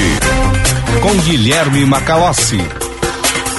Eu falava aqui antes, eh, quando tratávamos do crescimento da Omicron, sobre a importância das vacinas, mesmo com a onda de infecções. Vejam, vejam vocês os dados de Nova York que foram publicados agora há pouco eh, pela doutora Melanie Fontes Dutra, que é pesquisadora PhD e colaboradora aqui do nosso programa, sempre participa com muitas informações. As taxas semanais para casos, hospitalizações e óbitos Uh, vejam vocês, uh, os dados são importantes. Uh, nos Estados Unidos, ali na cidade de Nova York, os não vacinados, o número de casos 384 por 100 mil habitantes. Já de vacinados, 78 por 100 mil habitantes. Isso significa que a propensão de você contrair a Covid não tendo se vacinado é cinco vezes maior do que se você se vacinou. Né? Isso são números. Né? 384 por 100 mil habitantes é o índice de contaminação. Entre os não vacinados, 78 por 100 mil entre os vacinados. Em relação às hospitalizações, não vacinados, Vejam vocês, 21 por 100 mil entre vacinados, 4 por 100 mil. Ou seja, você tem cinco vezes mais hospitalizações entre aqueles que não estão vacinados, comparado aos vacinados. E por fim, os gráficos relativos a óbito. Não vacinados, 3 por 100 mil. Vacinados, 1 por 100 mil. Ou seja, é mais que o dobro. Mais que o dobro entre os não vacinados. Portanto, vacine-se. Vamos com mais informações do trânsito nesta segunda-feira, dia 2, aliás, dia 13 de janeiro de 2022, agora com a Letícia Pili. Serviço Bandeirantes. Repórter Aéreo. Chegou o novo NexGuard Spectra, dose única mensal contra vermes, sarna, pulgas e carrapatos e um delicioso tablete. Ação interna e externa. É um e pronto. Muito boa tarde, Guilherme Macalossi, ouvintes bastidores do poder. Aproveito e desejo um excelente ano, um 2022 repleto de conquistas. E para ti também, Letícia. Para os ouvintes, Guilherme. Trânsito intenso para quem volta do litoral norte, no sentido da capital gaúcha principalmente passando o Barro Vermelho em Gravataí, no cruzamento com a 118 e a Freeway. Ali o trânsito é intenso, o motorista vai perder uns minutinhos para chegar até os acessos de Porto Alegre. Nesse momento, Guilherme, 78 veículos passando por minuto no pedágio de Gravataí, vindo da capital gaúcha. Chegou o novo NexGuard Spectra, dose única mensal contra vermes, sarna, pulgas e carrapatos. Uma solução completa em um delicioso tablete. Compre agora essa novidade. Guilherme? Muito obrigado, Letícia Pelinho. Feliz ano novo para ti, para tua família. Obrigado aí pela mensagem. Acompanhe aí sempre na Rádio Bandeirantes, no Bastidores do Poder, as informações do trânsito. Parceria Band BTN. E falando em trânsito, nós vamos fazer aqui um balanço do tráfego ao longo deste final de semana de Ano Novo e também do final de semana de Natal com o chefe de comunicação da Polícia Rodoviária Federal, Felipe Bart, já está aqui conosco participando do Bastidores do Poder. Felipe, seja bem-vindo, boa tarde. Obrigado, boa tarde. É um prazer conversar contigo e trazer informações para os ouvintes. Qual que é a avaliação que os senhores fazem aí desses dois finais de semana, os últimos 15 dias de 2021? A avaliação foi uma surpresa quanto ao movimento, pois analisávamos os feriados anteriores que mostravam um movimento intenso já próximo à normalidade de 2019 e de antes. Esperávamos o movimento de Natal, de Ano Novo, da mesma forma. Então nos preparamos bastante, com bastante reforço do policiamento. Porém, o, o movimento de ida e de volta para o Natal foi bem abaixo do mostrado nos feriados anteriores. O movimento de ida do ano novo também foi bem abaixo. Só o que ficou dentro do esperado foi a volta do ano novo, que acaba sendo muitas vezes a mistura entre aqueles que vão só no ano novo viajar e voltam e aqueles que vão no Natal e emendam os dois feriados, né? Então foi um movimento bem intenso que começou já domingo de manhã cedo, seguiu até próximo à meia-noite intenso, um movimento médio na madrugada e já de manhã cedo iniciou de novo o movimento intenso e segue, como vocês acabaram de falar ainda, bem intenso, principalmente na Freeway e BR-101. Foi feita operação, inclusive, de testagem de bafômetro, né? Exato. Na realidade, estamos com a operação Rodovida desde o início de dezembro. É uma operação realizada em todo o país, em conjunto com vários órgãos, aqui no estado com a Polícia Civil, com a Brigada Militar e com os órgãos municipais. E uma das frentes dessa operação é grande quantidade de operações para fiscalização com o bafômetro. Só para conseguir ter uma ideia, né? Nesse feriadão de ano novo, fizemos 20 vezes mais testes que no mesmo período do ano passado. Teve um crescimento de 2.033% no número de testes, né? Exato, muito mais testes, porque ano passado, devido às restrições da pandemia que eram muito maiores, não havia grande quantidade de eventos, de festas, e as operações maiores eram mais complicadas. Esse ano, com a volta de muitos eventos e muitas festas, voltamos também com as operações, então nós aumentamos a quantidade de testes e também a quantidade de autuações por embriaguez. Foi mais ou menos o dobro de autuações do mesmo período do ano passado. E a que, que se deve esse aumento? As pessoas estavam mais felizes esse ano por conta da diminuição do número de casos antes das festas de fim de ano? Vocês conseguem fazer uma análise de, de, de razão uh, desses indicadores terem subido ou isso uh, se reflete porque houve um maior número de testes? Aumentamos 20 vezes a quantidade de testes e duas vezes mais ou menos o número de autuações. Então a porcentagem ela não está maior, pelo contrário, de embriagados dirigindo esse ano. Então dá para concluir que o aumento da fiscalização uh, levou esse aumento das autuações. E e é algo que deveria estar diminuindo, né? A quantidade de operações que fazemos, outros órgãos fazem, com o ótimo serviço que a imprensa faz, divulgando tanto as operações quanto o risco de dirigir embriagado, a divulgação dos acidentes envolvendo embriaguez, isso deveria levar uma maior conscientização do motorista e um motorista abordado dirigindo embriagado, principalmente numa rodovia onde é maior, ainda mais à noite, que a visibilidade é menor, deveria ser a exceção. Mas, infelizmente, não é a exceção. Dependendo da fiscalização do local e do horário que a gente faz, a gente chega a atingir 30%, 40% de motoristas ou que estão embriagados, situação comprovada pelo bafômetro ou pela, pelo policial avaliando a situação do condutor, ou cuja embriaguez não é comprovada, mas que ele é autuado porque ele se recusa a fazer o teste. Muito bem. Agora surpreende é, que nesse ano tenha ocorrido menos acidentes do que no ano anterior. Sim, ainda mais. Tem uma razão para isso? É muito difícil a gente querer estabelecer razões únicas para a estatística de trânsito. Até, vou dar um exemplo. 2019, né, nós tínhamos um, um patamar médio de acidentes e mortes, e essa estatística de 2019 reduziu bastante em 2020, principalmente por causa da baixa do movimento, redução do movimento.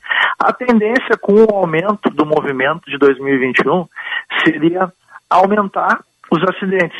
Isso aconteceu no Natal, mas não aconteceu no no ano, ano novo. novo. Por que isso? Porque o movimento não é o único fator que causa acidente. Temos a fiscalização, o reforço na fiscalização faz a sua parte para reduzir o acidente, pois faz com que o retire, que saia de circulação o motorista que está causando risco, que está embriagado, que não tem habilitação, e também se torna um fator educativo para aquele que está vendo a fiscalização acontecer, então deixa de dirigir ou deixa de dirigir de forma errada. Então, os fatores fiscalização e comportamento do condutor contribuem. Temos que dizer também que tem aqueles fatores relacionados a fatalidades. Eu vou dar um exemplo. No Natal tivemos grande número de feridos em comparado com o ano passado. Só que esse número foi aumentado principalmente por dois acidentes específicos, cada um com 10 feridos envolvendo automóveis, que são situações raras, tantos feridos uh, num único acidente. Nesse caso, 20 feridos em dois acidentes, 10 em cada um. Então são vários fatores que contribuem para esse aumento de acidente. É, e teve mais fiscalização no ano novo do que teve no Natal, Felipe? Desculpa, repete a pergunta. Nós tivemos mais fiscalização no ano novo do que no Natal?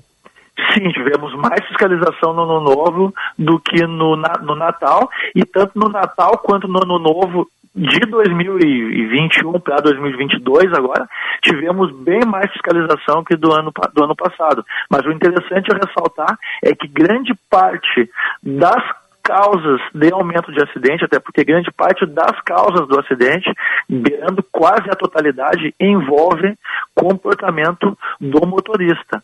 Até quando há causas externas, por exemplo, pista molhada, hum. pista esburacada, o comportamento do condutor que dirige de forma a não se adequar a essa situação adversa contribui para um acidente que, entre a, uh, em tese, causado por uma aquaplanagem na pista molhada, que teve o acúmulo de água, né, a, a causa foi a pista molhada, mas também a causa foi o motorista que não reduziu a velocidade mas, no local com de pista e molhada. E aqui nesse caso, né, não tivemos chuvas durante o final de semana, né?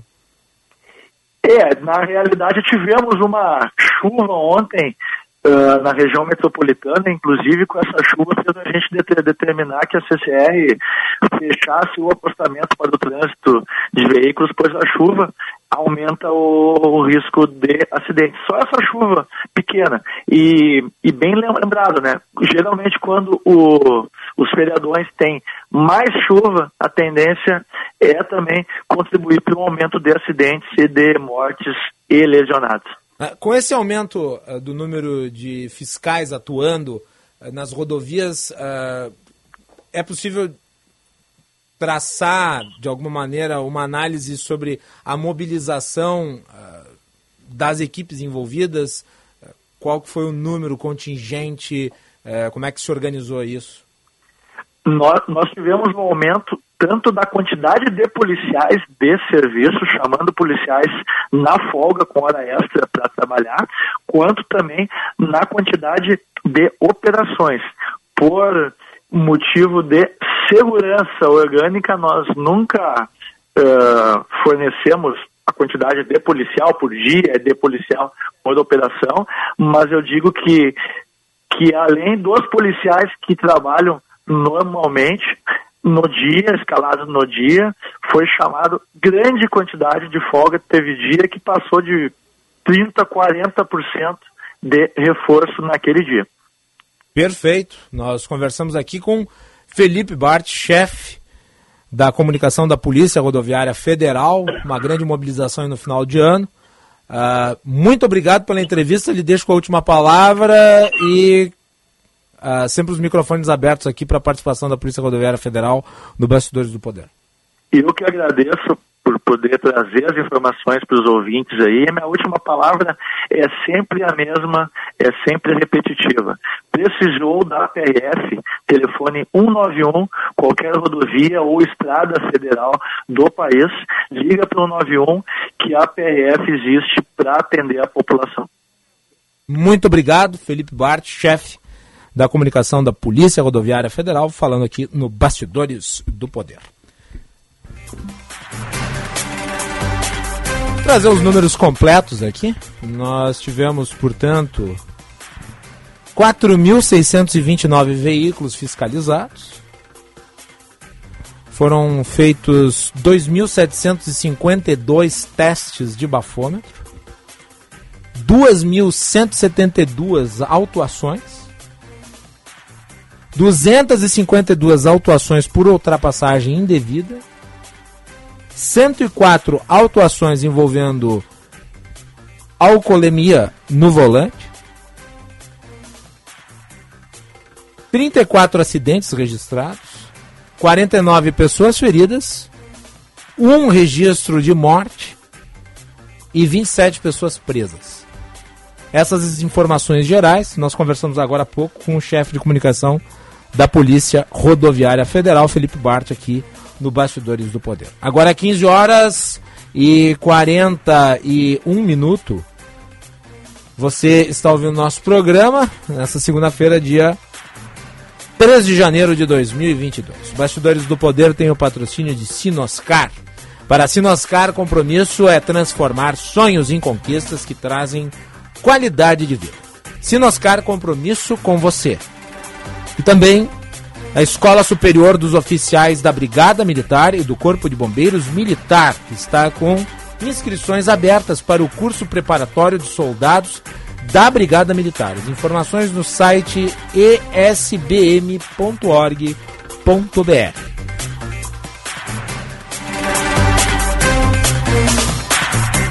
com essa temperatura alta, 32 graus e 4 décimos, é importante prestar atenção ficar atento, beber água pura, muita água, livre de vírus e de bactérias, água sem cheiro, sem gosto, com importantes sais minerais, ideal para a sua saúde, de sua família. Né? Você conta aí sempre com a WaterSul, purificadores e mineralizadores de água natural, gelada e alcalina com ou sem ozônio. WaterSul, ligue 3231 4567. 3231 4567 WaterSul. Atenção total ao cliente. Visite o nosso site www.watersul.com.br. Bastidores do Poder aqui na Rádio Banantes.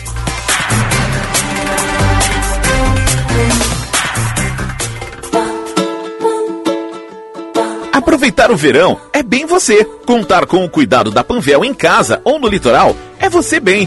Não deixe de conferir os descontos imperdíveis de até 30% em produtos da linha Verão para curtir o sol, o mar e a piscina com toda tranquilidade. Compre no site ou no app e receba em casa em até duas horas ou retire na loja. Panvel, bem você, você bem.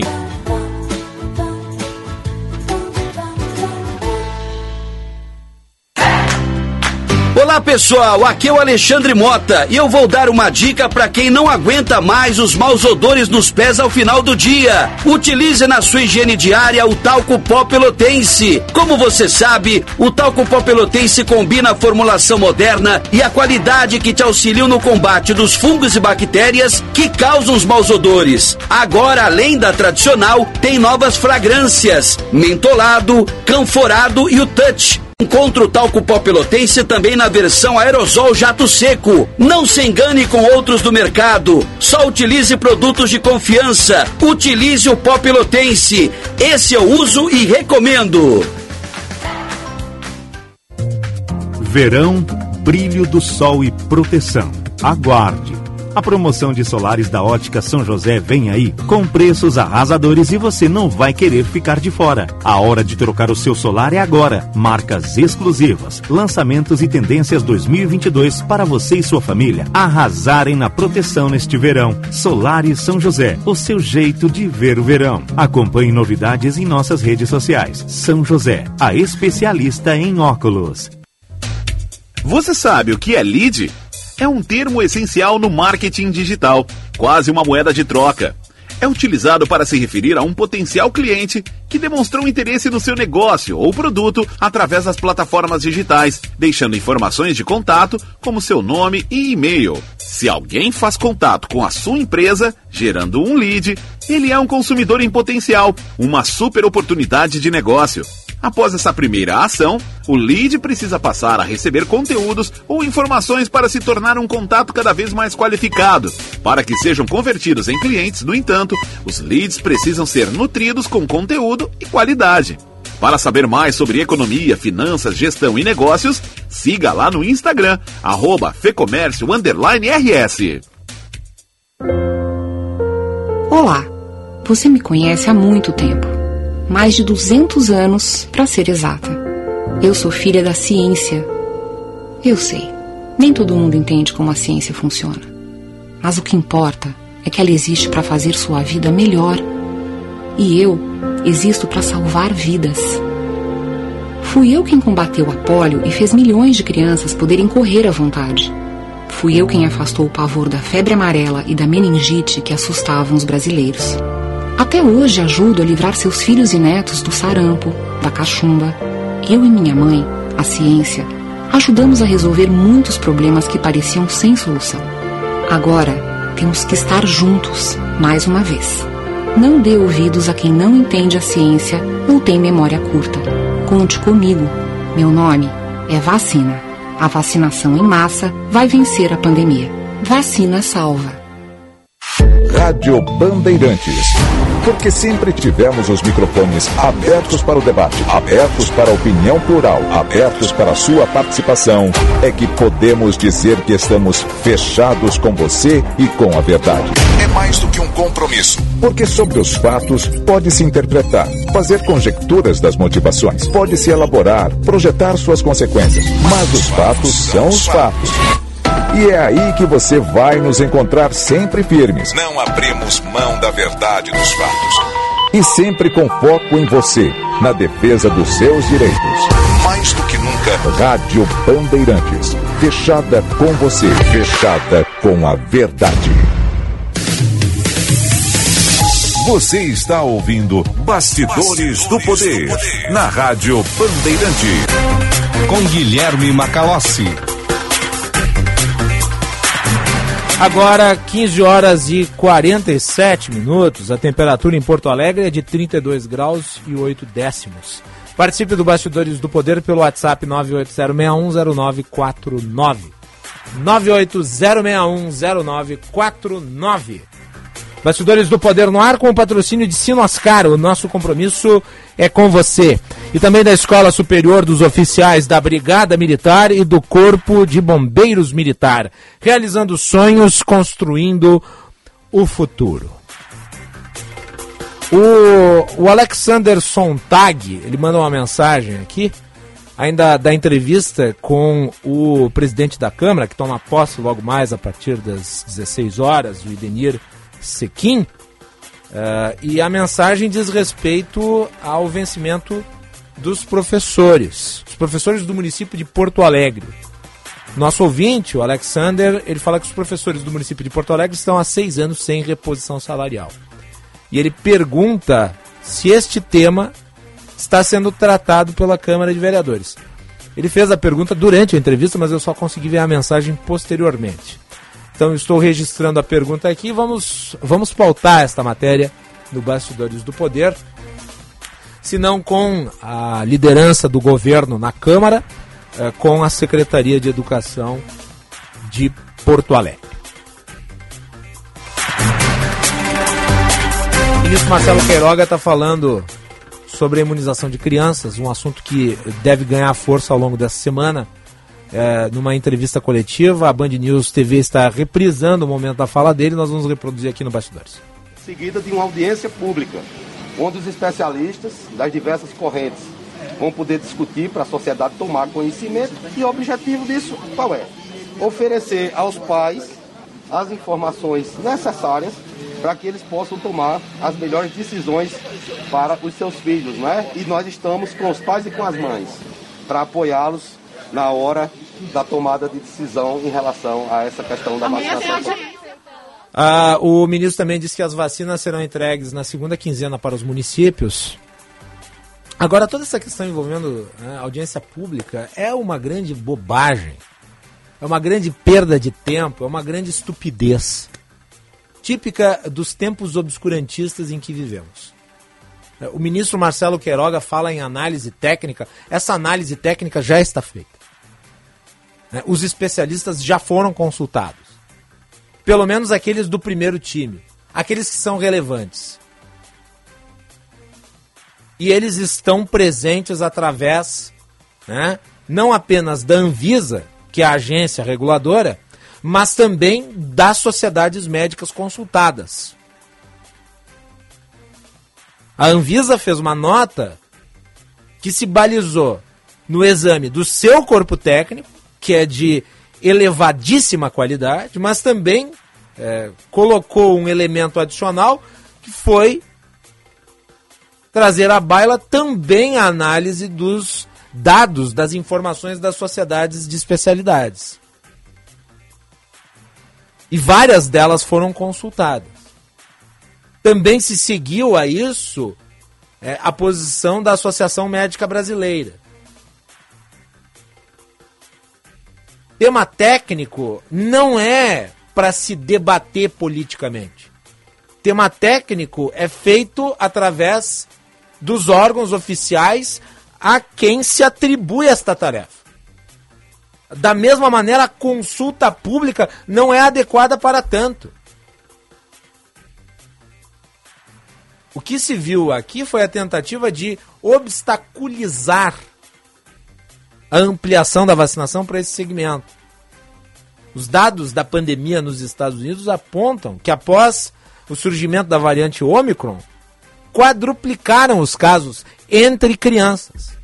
Os dados disponíveis ao longo do ano passado e do ano anterior, 2020, uh, indicam que, apesar de sim a doença ser menos grave e menos comum nessas faixas etárias, ela representou um alto índice de mortes proporcional aos casos relativos a outras doenças, a outras causas mortes.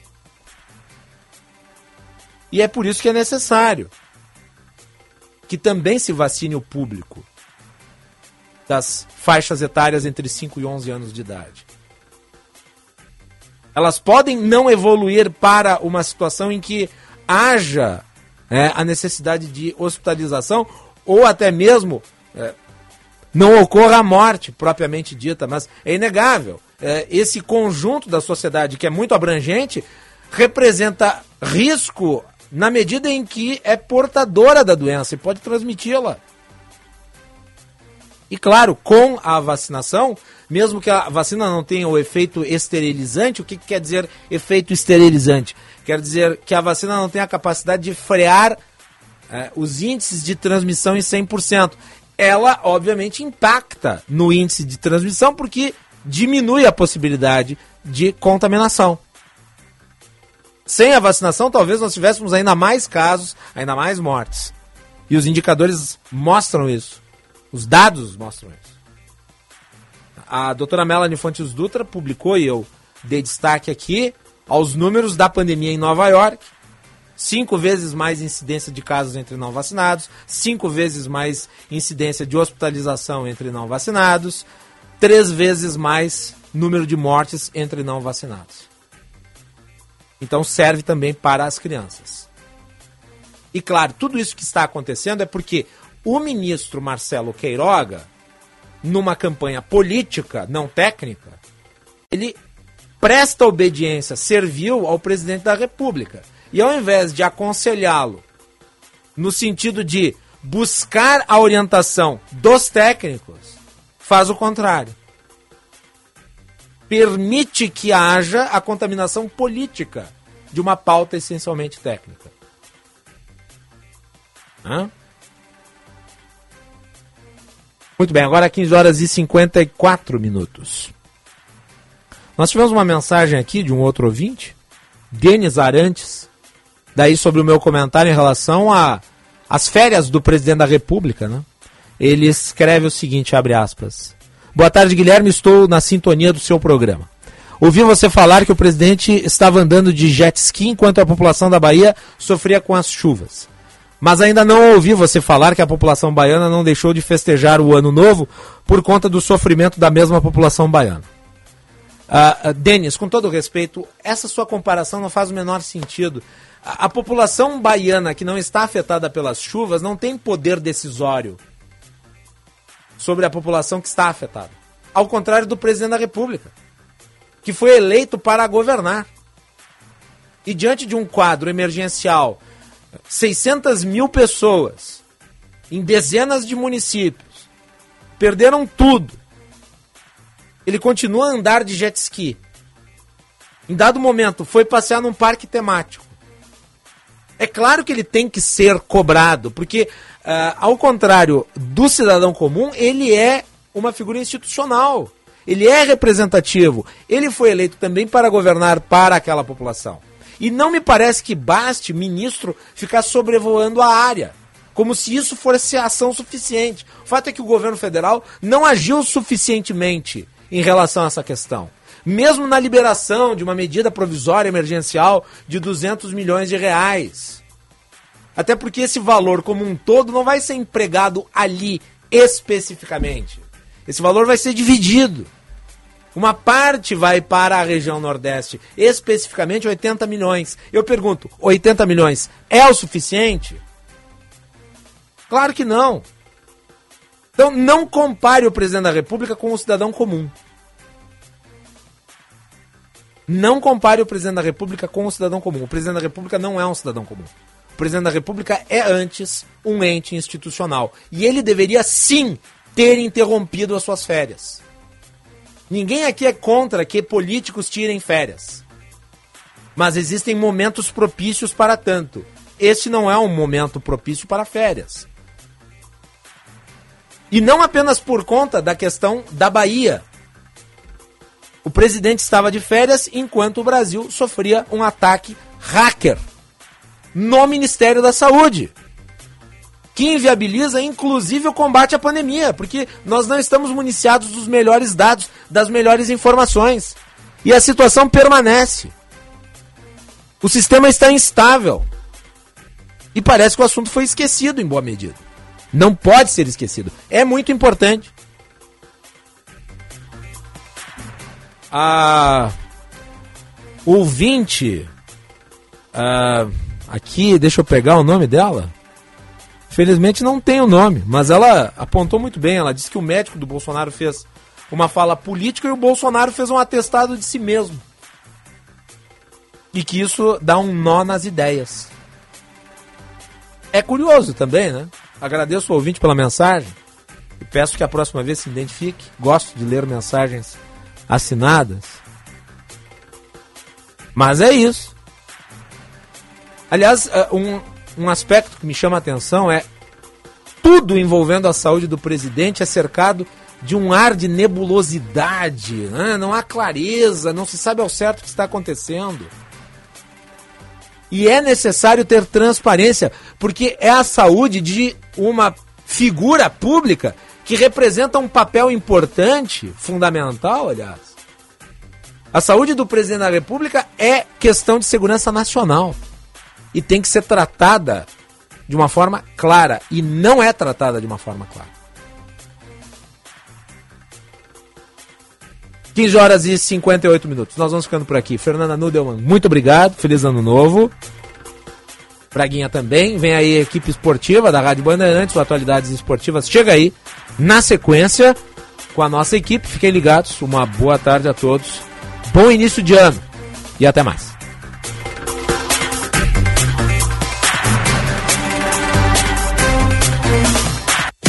Você ouviu Bastidores, do, Poder, do Poder na Rádio Bandeirantes com Guilherme Macalossi.